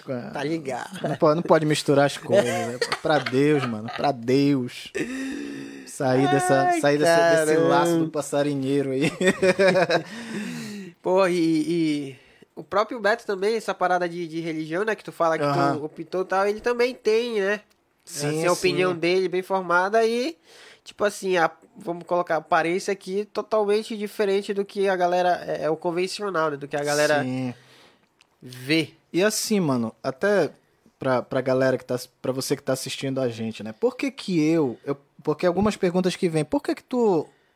Tu não pode fazer as duas coisas? Tocar na noite, tocar para Deus. Uma pergunta que fizeram, por exemplo, o Rodolfo Abrantes, né? É, tipo, que, é, que era o vocalista do Raimundo, Sim. que se converteu. Em relação a mim, eu escolhi isso, sabe? Porque eu entendi que eu queria. É, eu fui muito feliz tocando na noite. Nossa, quando eu subia no palco, cara, uma sensação incrível. A galera tá ali embaixo, no carnaval, terça de carnaval, último dia de carnaval. É... Inclusive tem uma história engraçada nisso, cara. Eu vou, eu vou abrir esse parênteses aqui para contar essa história. Ano de 2015, eu tava com Sarará no, no, no carnaval, tocando na terça, né? Então, o, o Alex tocou bateria com o S de samba, se eu não me engano, na segunda, na segunda-feira. Inclusive tinha um cara de Belém, um, um, moreno que tinha uma voz, uma voz grave, muito firme a voz dele, não lembro do nome dele agora. Cantava estilo Seu Jorge, sabe? O timbre dele muito bacana, tocava um violão. Então, o, o, o S de samba tocou na segunda-feira e a galera tava na frente do palco paradona, mano. Paradona. E eu sabia, eu tava aqui atrás que o Alex me convidou e tal, fui lá assistir o show lá, perto da bateria e tal, ali, curtindo com a galera no palco. Aí a galera parada na frente do palco, mano. E era samba, pô, era, era pagode, que é um som que é popular. E na terça eu ia tocar rock com sarará. Então eu já fiquei com aquilo na cabeça. Caramba, mano, se no, no samba a galera tava parado, né? No pagode a galera tava parado, no rock então vai ser miado. Aí, aí eu já fui pilhado com aquilo, mano. Já fui pilhado com aquilo na terça terça de carnaval, né? Quando eu entrei no palco, eu entrei numa adrenalina muito grande, até por, algum, por conta de, de algumas coisas internas ali que tinham acontecido antes do show, algum, algumas discordâncias antes do show. Mas eu entrei muito nervoso. Então eu lembro que eu. a galera, a galera tira comigo até hoje, porque eu, eu voltei e falei um palavrão, né? Que eu tinha voltado pra banda nesse período, né? E, mas eu entrei numa adrenalina muito grande e eu já entrei arregaçando, sabe? Mas eu entrei arregaçando porque eu tava nervoso, mano. Eu tava muito nervoso. Então eu cheguei pulando e tal. Fez aquele som de entrada. Eu não lembro qual foi a primeira música, não lembro se foi malandragem. Mas eu entrei muito nervoso. Mas aquele show foi um show, foi o show mais incrível da minha vida até hoje, né? Pela quantidade de gente que tinha naquela praça e pela comunicação que eu tive com o público. Porque como eu tava nervoso, eu me forcei a ter que me sentir à vontade ali. Eu entrei com tudo, como uma avalanche. Muita gente estranhou isso. Falei uns palavrão no palco, que é de praxe do rock. Aí eu ve... lembro disso aí, Aí veio uma galera metida a, a. Como é que se diz? É. Esqueci a palavra agora. O, o, os puritanos da cidade vieram. Ah, ele chamou palavrão lá no palco. ah, porque família. Mano, tu chama palavrão, tu fala besteira, mano. E, eu hoje, graças a Deus, não falo mais. Mas. E aquilo era da atitude do rock. E eu lembro que o Alex até me defendeu. Eu nem falei nada no Face quando postaram aí. Mas era uma galera elitizada da cidade, sabe? Que ficou naquela resenha. Ah, falou palavrão no palco. Ah, vão, vão procurar o que fazer, mano. Aquilo era atitude. Vocês deveriam entender que, que, que existe uma, uma veia underground, que nem tudo é gira a em galera torno não disso, entende, né? mano. A galera Então, então aquilo ali era do show, enfim. Mas eu entrei com essa adrenalina e eu pude me comunicar com o público, aquela coisa assim de. Ah, eu quero ouvir vocês cantando e tal, e a galera cantar junto. Eu lembro que quando a gente tocou Pais e Filhos, é aquele coral cantando com a mão para cima. Eu tive uma interação com a galera que tava na arquibancada. Então foi uma experiência muito incrível essa coisa assim de, de ter tocado ali. E, mas assim, eu fui muito feliz tocando na noite. Mas as experiências que eu tive, que foram experiências menores, tocando até com os Anjos de Deus, principalmente lá no Tauá, no, no, principalmente nos interiores do Tauá e também na cidade, era uma experiência incrível que era maior do que a experiência que eu tinha no palco tocando secular. Então eu coloquei para minha vida o que foi que eu entendi. É isso que eu quero. Eu entendi que Jesus ele é tão importante para mim que eu quero fazer as coisas só para ele. Não é aquela coisa de discriminar que a gente falou no início, discriminar quem toca na noite. Eu não vou chegar agora subir no palco e dizer, ah, porque isso, porque aquilo, porque tão errado. Não, cada um tem a sua consciência. Claro, eu acho que o melhor lugar é estando ao lado de Jesus, deixando aquela velha vida, mas, pô, não vou criticar quem tá lá. Inclusive, os meus amigos que tocam comigo não são pessoas assim que que estão numa igreja, que tem uma vida religiosa, mas são pessoas que, pela amizade, se dispuseram a tocar com, comigo. Abrindo um outro parêntese aí nessa, nessa coisa assim de não fazer acepção, eu gravei uma música em Floripa que eu, que eu divulguei só para algumas pessoas, amigos ali e tal, mas eu nunca lancei essa música. É, o nome dela é Pra Frente Para Cima. O cara que gravou comigo, produtor musical, Felipe Corbani, cara incrível, sabe? Eu fiz um curso de produção musical, né? Ele era meu professor, e depois do curso eu falei, pô, Felipe, vamos, vamos gravar uma, umas músicas aí minhas e tal, vamos. Deu muito certo. E o Felipe, ele é, ele é espírita, cara.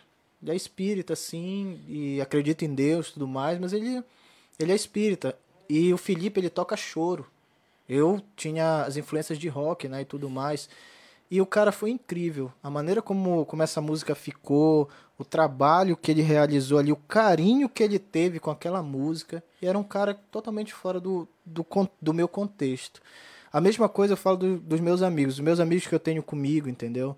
Eu tive, é, umas semanas atrás, estive na casa do Alex, no aniversário dele. Foi incrível para mim. Tava rolando o som lá, o som que eu escutava antes. Mas eu tava ali batendo papo com eles, rindo com eles, entendeu? Eu tava ali no, no meu espaço, sabe? Junto com eles. Eu não deixei de ir lá por conta de, de um motivo ou de outro. De uma música, né? De uma música, né?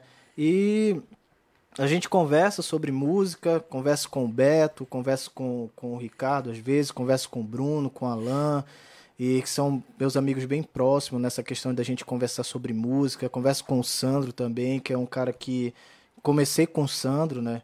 Pô, aprendi muitas coisas. Primeira banda foi com ele, o cara que ensinou a ter compromisso no ensaio, a ensaiar para fazer uma boa apresentação. Então, cara, é, é, eu acho que é isso que gera o respeito, sabe? Eu, eu, eu recebo muito carinho das pessoas e eu agradeço a Deus por isso, sabe? Tipo, a gente, a gente fazer essa, essa, esse network, né? Essa, nem sei se eu usei a palavra certa agora. que a mente falhou aqui. Deu, deu tilt. Mas assim, mas a gente fazer nessa essa, essa ligação com as pessoas, né? E, e agregar tudo que é positivo, né? Tem o Taiwan também, que é um cara que, que sempre está aí disposto e me ajuda bastante também. E a galera da igreja, né? Meus amigos lá da Santa Luzia, inclusive tem o teu primo, né? Que é o Anderson, que toca e tem um grupo lá. Então a gente vai trabalhando, vai conhecendo gente. A galera de Castanhal, tem uma galera de Castanhal que eu morei lá, que a gente tocou junto, a galera de Floripa. E nisso a gente vai vai conhecendo diversas pessoas e vai agregando. E acima de tudo fica um respeito, sabe? Um respeito pelas pessoas, respeito pela, pelas escolhas. E nesse ponto também, abrindo esse leque, é, abrindo esse leque das coisas assim, os meus melhores amigos, assim, alguns dos meus melhores amigos são gays e lésbicas. E eu queria falar sobre isso também, sabe? Eu acho que é importante. É, eu morei com morei lá em Floripa e dividia uma kitnet com a minha amiga Marielle. Cara, é uma irmã para mim e ela é lésbica. E a gente morava junto. E eu era cristão. Era é, é, é criacionista, crendo que Deus fez o, o homem para a mulher e a mulher para o homem. Mas isso não impediu da gente morar junto e ter uma amizade é, de irmão, sabe? sempre respeitei ela e ela crê em Deus. É isso Sim. que é bacana, sabe? Então, a gente falava sobre Deus e eu falava sobre Deus para ela, mas nunca tentando mudar as escolhas dela ou entrar nesse ponto, porque é, para você que está assistindo, é importante eu falar isso para você. Jesus Cristo, ele não vem como band-aid na vida de ninguém. Eu não a gente não pode apresentar Jesus Cristo para as pessoas. Ah, tu tem que vir para Jesus porque tu tá nas drogas. Ah, tu tem que vir para Jesus tá porque tu, tu tá desviado, porque tu, tu por causa da bebida, por causa da prostituição, por causa que tu é gay, tu é lésbica, isso aquilo. Sim, com certeza a pessoa ela vai ter uma mudança de vida, ela tem que ter uma mudança de vida. Mas entenda uma coisa, e para pessoa que não é nada disso, para pessoa que é um cara que tem um emprego dele bacana, tem uma família legal, tradicional e tal, mas que não não aceita Deus. E aí, o que é que tu vai falar? Qual é a dor que tu vai tomar dele para falar? Então, às vezes a gente quer apresentar Jesus Cristo como um band-aid, um curativo para colocar em cima da dor. Jesus Cristo é muito mais que isso. Eu quero apresentar Jesus Cristo para as pessoas pelo amor que ele tem, independentemente qual seja a mudança que ele vai fazer ou precisa fazer na tua vida ou aquilo que tu precisa entregar para ele. Eu quero te falar de um Jesus Cristo que te ama. Eu quero te falar daquele Jesus Cristo que quando tu tá chorando com a cabeça no travesseiro, quando tu acorda depois de uma noite ruim de sono, é ele que te abraça e que te conforta. Eu quero falar do Jesus Cristo que tá chorando nos hospitais pelas pessoas que estão morrendo por conta do Covid que está que tá ali na batalha com os enfermeiros, com os médicos, nos hospitais, no, de campanha e tudo mais. Eu, eu quero falar desse Jesus Cristo que é amor. Agora, a relação que tu vai ter com ele é tu e ele. Ele vai mudar a tua vida, mas eu quero eu quero falar de Jesus Cristo porque ele é amor. Porque teve momentos da minha vida que eu tive problemas ali, problemas sérios, até problemas emocionais, de ansiedade, de um início de depressão, que era Jesus Cristo que estava comigo. Então é esse Jesus Cristo, porque se tu fala pro. Se tu, se tu exclui a pessoa que. É, o, o, o gay ou, ou, a lésbica, se tu exclui eles assim. É, é, como eu pensava com meus amigos. Tem, tem, eu tenho um amigo meu, por exemplo, que ele chegou comigo desabafando porque ele descobriu que era soro positivo. Né? Que naquele contexto e tal da AIDS. Cara, eu abracei ele, e, e ele crê em Deus, ele é muito apegado com Deus. E a gente sempre conversava, eu falava para ele, mano, tu sabe a opinião que eu tenho né, a respeito disso, mas isso é uma escolha tua, eu tenho a minha escolha. Mas eu quero te falar que Deus está do teu lado nesse momento. Tá te amparando, ele tá contigo e ele quer segurar tua mão. Já pensou se eu chego para ele naquele momento ali, que ele se abre comigo e diz assim, amigo, eu descobri que eu sou soro positivo, eu digo assim, e eu olho para ele e falo assim, cara, tá vendo, olha, é consequência do teu pecado, porque tu é gay, avisei, tu, tu, te, te prostituiu e tudo. Cara, como aquele cara ia ficar? E primeiro que Jesus Cristo não é assim. Jesus Cristo olhou para ele e pensou: Poxa, meu filho, caramba, que, que tristeza, cara, que tristeza tu tá doente. Quantas outras pessoas, até mesmo pessoas que são héteros, né, estão aí com, com, com uma doença sexualmente transmissível. E não importa, cara, eu quero falar desse Deus. E eu tenho muitos amigos nesse contexto e eles me respeitam por causa disso. Porque eu respeito a liberdade que eles têm de escolher pela vida deles. Eles sabem da minha opinião. Quando eles chegam comigo e entram nesse assunto, eu dou a minha opinião e eles respeitam e põem as opiniões dele, mas é uma amizade, entendeu? E eu não vivo dentro de uma bolha e não faço acepção de pessoas. Agora, claro, né? Eu, eu não tô, por exemplo, eu não, eu não tô, num, não vou numa parada gay, porque seria hipocrisia da minha parte. Eu não tô numa festa, entendeu? Mas, tipo assim, a vida não se resume só a isso, entendeu? Porque as pessoas acham assim, ah, mas se tu ficar assim, tu vai tá andando com eles, é quando tu vê tu tá envolvido. Não, é diferente, é amizade. É, o meu amigo, meu amigo de Floripa, Rafael, é, cearense, pô, ia na casa dele, é, a gente almoçava, a gente almoçava junto, conversava, amigo do trabalho, tudo. A gente se reunia com os outros amigos e ficava ali batendo um papo, aquela coisa toda. Aquilo era amizade, porque como todo mundo tava ali é, longe das suas famílias, a gente acabava sendo a família um do outro. E, e, essas amizades foram me, me construindo e fizeram com. Eu nunca fui uma pessoa preconceituosa. Se eu fui preconceituoso, foi, era aquela coisa assim que. Entre aspas, sem querer, porque. Inocente, né? Inocente, porque eu fui construído numa sociedade que preconceituosa, que colocou as coisas para mim como se fossem Sim. certo, quando na verdade não era certo. E, e Jesus Cristo, ele vem para quebrar essas coisas. Os pecadores andavam com Jesus Cristo. A gente vê o exemplo de Maria Madalena, quando ela ia ser apedrejada, ele falou: quem nunca pecou, que atira a primeira pedra. Então, para você que está em casa que tá, ou que está em qualquer lugar ouvindo isso, eu quero dizer para você que Jesus, o Jesus Cristo da Bíblia, que morreu na cruz do Calvário, ele morreu pelo gay e pelo hétero, pela lésbica e pelo hétero. Ele morreu pelo, pelo ladrão e morreu pelo, pelo pelo cara que é. Como é que se diz? Esqueci agora do, do antônimo. Pelo cara que é honesto. Então ele morreu por todos. Só que, claro, na vida de cada um ele vai fazer uma mudança. Ele fez uma mudança na minha.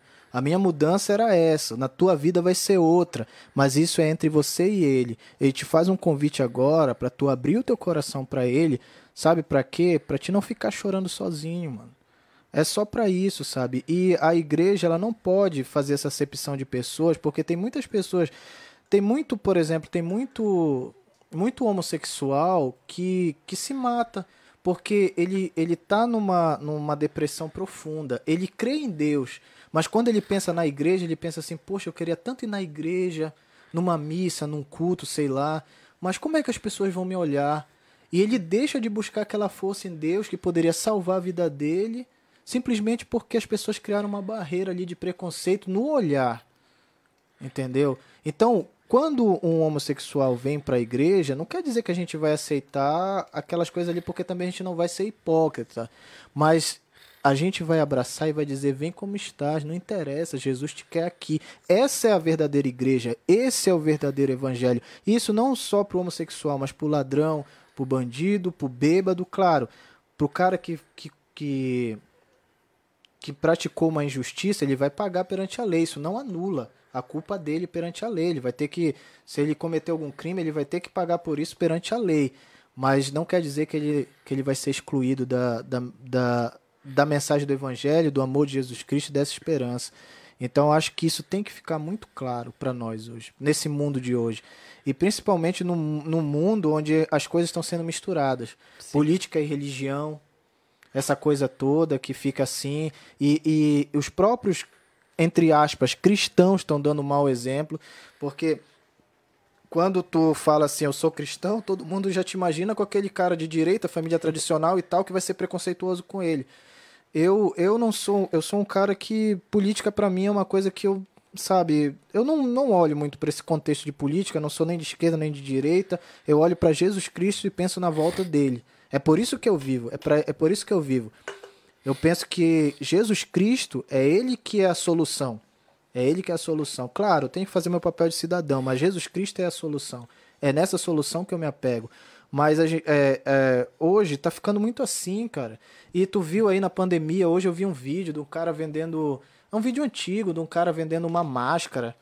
Aí ele, ele oferecia a máscara espiritual. Quando chegava, a pessoa abria, não tinha máscara nenhuma. Aí ele dizia, não, porque essa máscara é espiritual, para te não pegar o Covid e tudo. E o cara fazendo comércio da igreja, aqui na nossa cidade, pô, a galera fazendo comércio da igreja aí, Acontece mano. demais. Então, então tudo isso está errado, tudo isso está errado. O Jesus Cristo não é isso, o cristianismo não é isso. O cristianismo é aquele puro e simples lá da Bíblia, de amar as pessoas, de ajudar os necessitados sabe? E eu quero viver esse evangelho. Eu quero viver o evangelho de ver o meu irmão necessitado ajudar ele, independentemente de qual seja, sei lá, a religião, a escolha dele, eu quero ir lá e quero ajudar e quero ser ajudado também. Quero receber o carinho. Meus melhores amigos hoje, é, ele é uma grande maioria, né? uma maioria do, dos meus amigos, eles não são pessoas religiosas, são católicos, é, agnóstico, ateu, é, espírita, umbandista. Os caras estão comigo, estão comigo e eu estou com eles. E a gente se ama, se abraça, ri junto e cada um se respeita, sabe? Então acho que, que é isso que tem que, que ficar bem claro, sabe? Porque essa palavra aí, respeito, que seria, tipo assim, se todo mundo levasse ao pé da letra essa palavra. Porque na verdade que tu falou sobre religião, às vezes não é a igreja que afasta as pessoas. São as pessoas que estão na igreja que estão afastando quem está buscando. Sim, sim. E, e, e aí, é, cara, a gente, a gente vê muita coisa acontecendo, mas quem dera que só se só um conseguisse mudar tudo, né? Sim, sim. Porque a briga é de um contra milhões. Sim, então... com certeza. E, e nesse, nesse trabalho que eu venho realizando, assim, Romulo, na, na música, eu gosto de trabalhar com pessoas, até mesmo às vezes, assim, de diferentes pensamentos, ideias, assim, respeitando, sabe? É, como eu te falei, dentro da música, porque também a gente não tem uma, uma comodidade, às vezes, de dizer assim, ah, eu só quero gente que, que tem. É, gente que tem uma, uma. Sei lá, que. Eu só quero crente na minha gravação da minha música. Ah, eu só quero isso, só quero aquilo. A gente não tem, eu não tenho essa condição. E nem. E se eu tivesse também não, não seria uma coisa que eu usaria, porque eu acho que é, eu penso assim, eu quero aquele músico na minha música. Pô, aquele cara ali, independente da religião, da vida que ele tem, a guitarra do jeito que ele toca, eu quero ele na minha música. Eu quero aquele baterista. Então eu quero um músico, eu quero um profissional. Eu não tô olhando para a vida dele porque ele faz, sabe? Eu quero aquele profissional que eu acho que ele vai dar o, o, o, o que eu preciso para aquela música. Então, são essas coisas, sabe? De, de, de entender que, que o mundo é assim. Eu não quero fazer música para quem está dentro da igreja, também para eles, mas eu quero fazer música para todo mundo. Eu quero falar. Jesus, ele é para todo aquele que crê em Jesus Cristo. Pô, tu crê em Jesus Cristo? Creio. Então, olha aqui a minha música, cara. Ela fala dele, vê se tu te identifica, vê se tu gosta. Porque fazer música com jargão igrejeiro, com aquelas frases feitas de igreja, com, com. Sabe? Aí tu alcança quem, mano? alcança ninguém, alcança quem está dentro da igreja. Mas tu não vê uma música, por exemplo, o mal do século hoje, principalmente depois da pandemia, é a depressão. Jesus Cristo se preocupa com a depressão, se preocupa com a tristeza das pessoas. Mas tu só vê música falando de prosperidade. Ah, porque Deus vai derramar dinheiro na tua, na tua vida. Tu não vê ali um envolvimento. Como é que Jesus, sabe, trata as pessoas, entendeu? Tu não vê músicas falando da tristeza, da esperança do céu, entendeu? Que, que de ter uma esperança que na volta de Jesus a gente vai encontrar as pessoas que a gente ama e vai morar no céu, aquela coisa. Então a gente precisa disso, sabe? Precisa de, dessas coisas assim, mano. Porque senão. É... E, e, isso eu não tô falando da, da minha igreja, tô falando de tudo. Seu Sim, tá bate... falando de Deus em geral, né? Jesus Cristo, né? Jesus Cristo da Bíblia.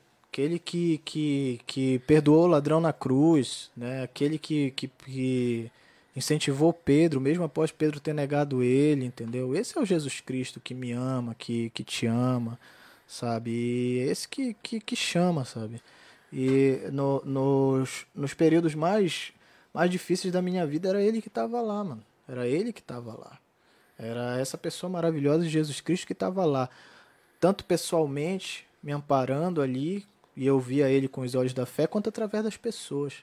Quando eu estava em Floripa, por exemplo, quando eu passei, eu passei, eu quando eu tive ansiedade, né? Eu não tinha ansiedade, mas uma bela noite eu acordei com uma pressão no peito. Acordei não.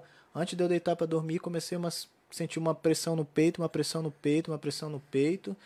E tipo, o que é isso? É coração. Aí depois eu pensei, não, não é coração, porque coração quando vem, ela não, não vem para te ficar sentindo, ela já vem já para te sentir e bater as botas ou, ou, ser reanimado pelo não, não vem avisar, né? Não avisa. não avisa. Então, tipo, naquela noite, quando eu tava passando mal, o que foi que me socorreu? Foi uma amiga minha que tava na casa dela, que é lésbica. Liguei pra ela, falei, vem aqui. Eu falei, mano, não tô me sentindo bem. Ela, ela, ela falou assim, tu quer que eu vá aí? Eu falei, vem. Ela veio, pegou o Uber, pagou o Uber, não deixou eu pagar o Uber, ela tirou do bolso dela, pagou o Uber me levou pro hospital. Ficou lá a madrugada inteira no hospital comigo, a gente veio para casa de amanhecendo, ela foi para casa dela. Quem foi que me socorreu? Aí eu fico pensando, não era Jesus Cristo que estava ali? Através dela, praticando bem? Claro que era, mano. Claro que ela que era. Então, Jesus Cristo me abençoa através das pessoas também. Se ela tem as escolhas dela, isso é entre ela e Deus. Se eu concordo ou não, isso eu guardo para mim. Se ela quiser saber, eu vou falar. Mas, cara, era ela que estava ali comigo. Aí é, é, nessas horas que a gente vê assim. O, o, o que é o mais importante? Não é a prática do amor? Quem foi que teve amor comigo? Foi ela, mano.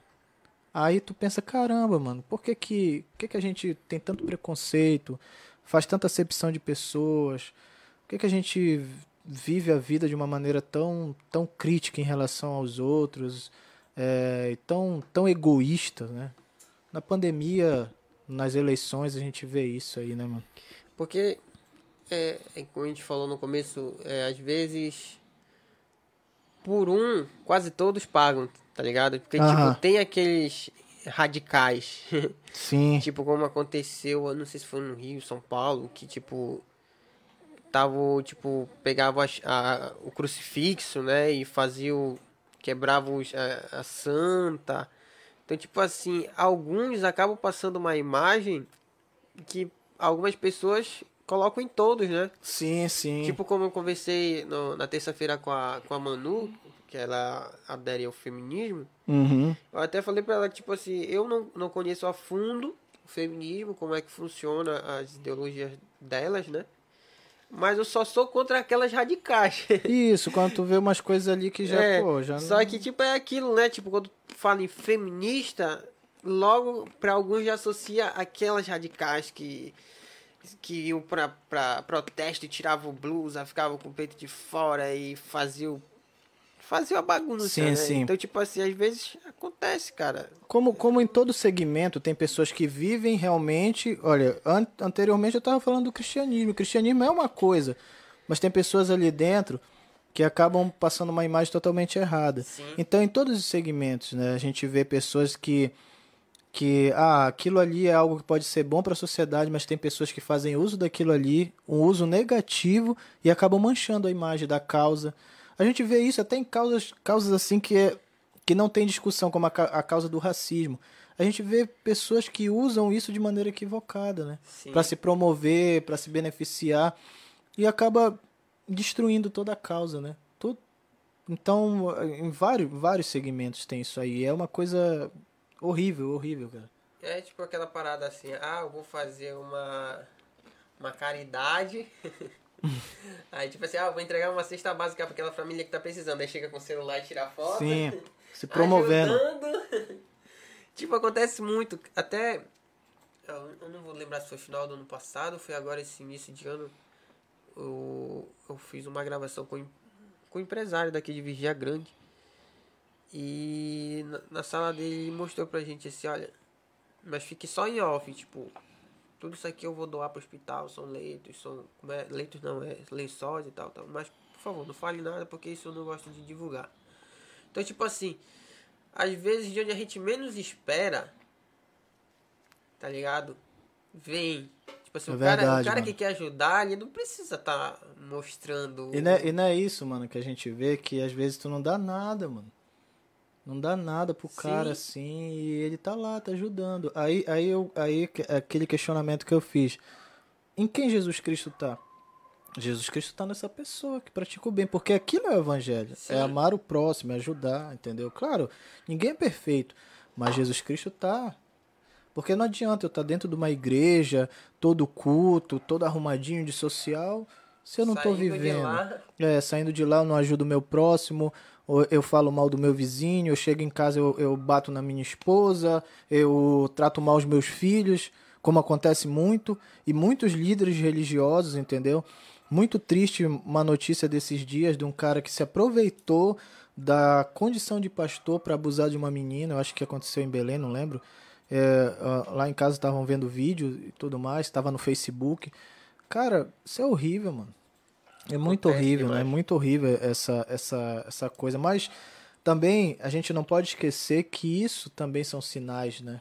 Sim. Jesus Cristo disse que o amor se esfriaria de quase todos. Jesus Cristo disse que haveria paz contra filhos, filhos contra pais, irmãos contra irmãos, antes dele vir, e que quanto mais as pessoas estivessem clamando por paz e segurança, é aí que ele estava perto de vir. A Bíblia diz isso, vários textos ali, eu estou só resumindo. Então, claro, né, não é por isso que a gente vai deixar as coisas acontecer sem clamar por justiça e sem fazer o nosso papel de cidadão de cobrar que a justiça seja feita. Às vezes as pessoas até tomam uma situação ali como fazer justiça com as próprias mãos, né? Que a gente fica revoltado, mano, com a injustiça. Sim. Nosso país é um país injusto. É, e a gente viu aí nessa pandemia, né, cara? Pô, a galera desviando dinheiro, em pleno uma, uma crise de saúde, a galera desviando, é, superfaturando, políticos, né? Políticos, políticos. Isso, a galera não, os políticos superfaturando o respirador, tirando a, a chance de viver das pessoas, cara é o cúmulo, é o cúmulo da, da, da maldade humana, né? A maldade humana. Então, essas coisas eu acho que a gente tem que ver antes de antes de dizer, ah, eu sou A, eu sou B, eu sou esquerda, eu sou direita, a gente tem que ver essas coisas, sabe? Da injustiça, que a injustiça acontece tanto no A quanto no B. Mas eu eu vou pensar na prática da justiça. é assim que eu, que eu levo a minha vida, sabe? é, eu, eu penso na, na justiça. Ah, é justo? Vou fazer, vou acatar. É injusto? Eu não quero me conformar com aquilo e também não quero ser daquele jeito. Muito bem. Eu acho que é isso, mano. É aí, galera. Tá ligado nesse papo? Moleque, só aqui no Ramos Studio Podcast você vê essas coisas. Kaká e o mano, acho que já tá se caminhando pro final, porque senão não. a gente vai, vai parar a noite aqui. Já tá quase o, duas horas e meia de live. Madrugada já. podcast. Caraca, duas horas e meia, já. mano. A gente não contando nem a metade das histórias.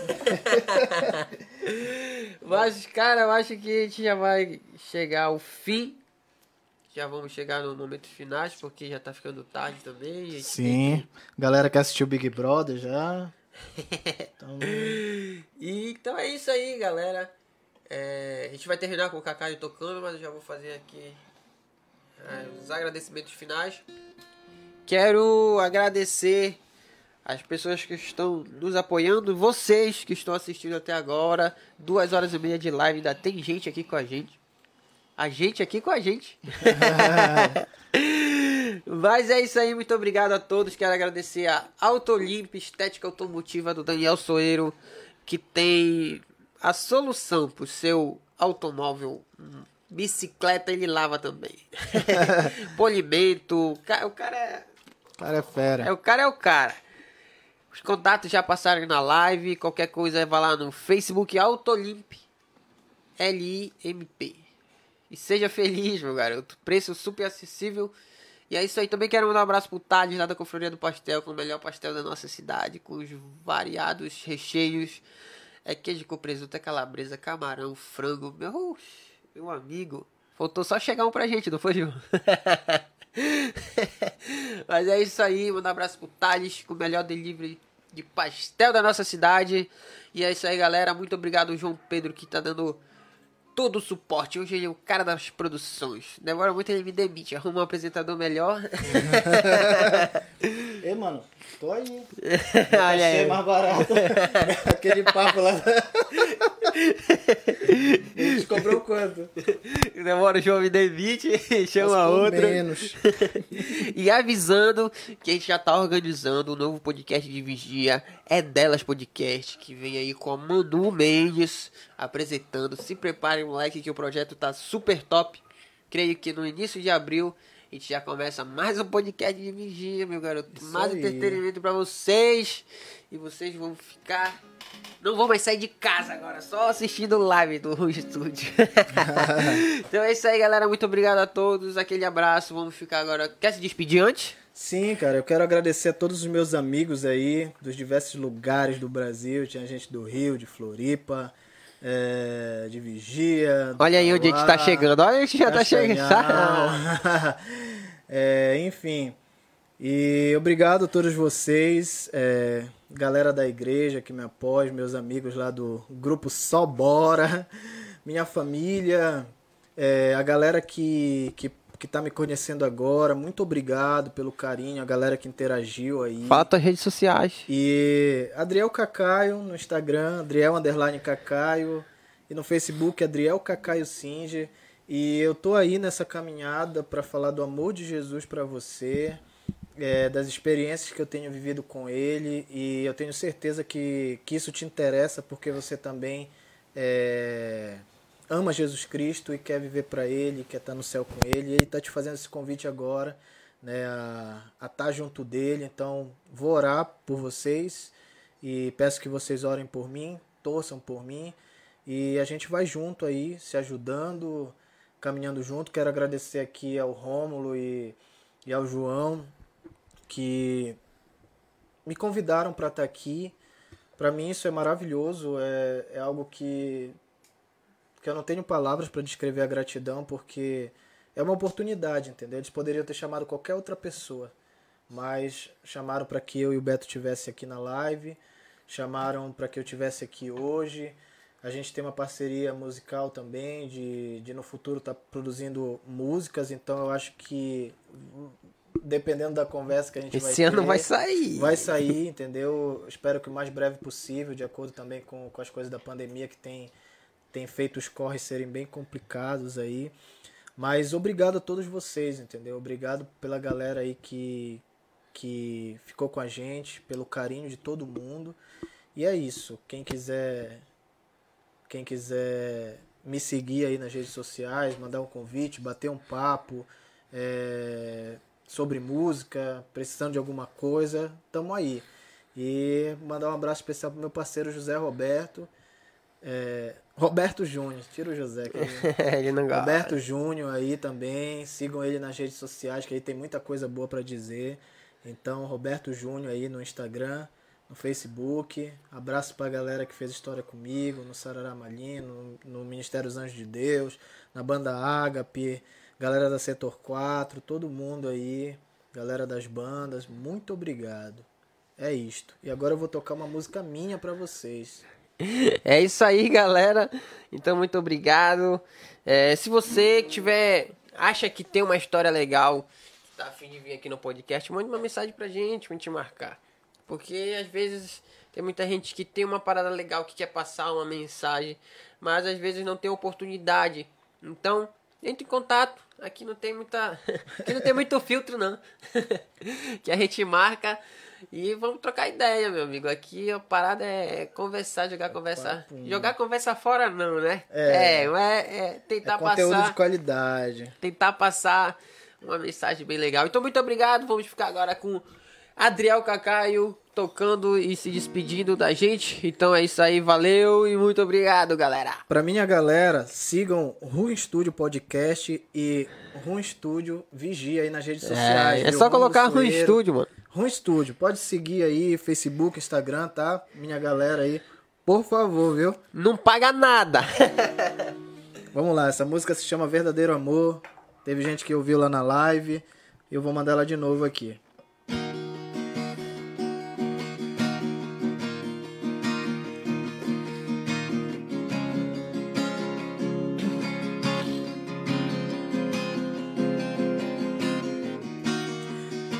Tentei em tantos braços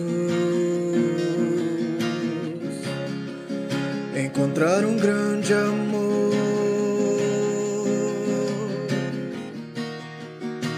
Continuei sedento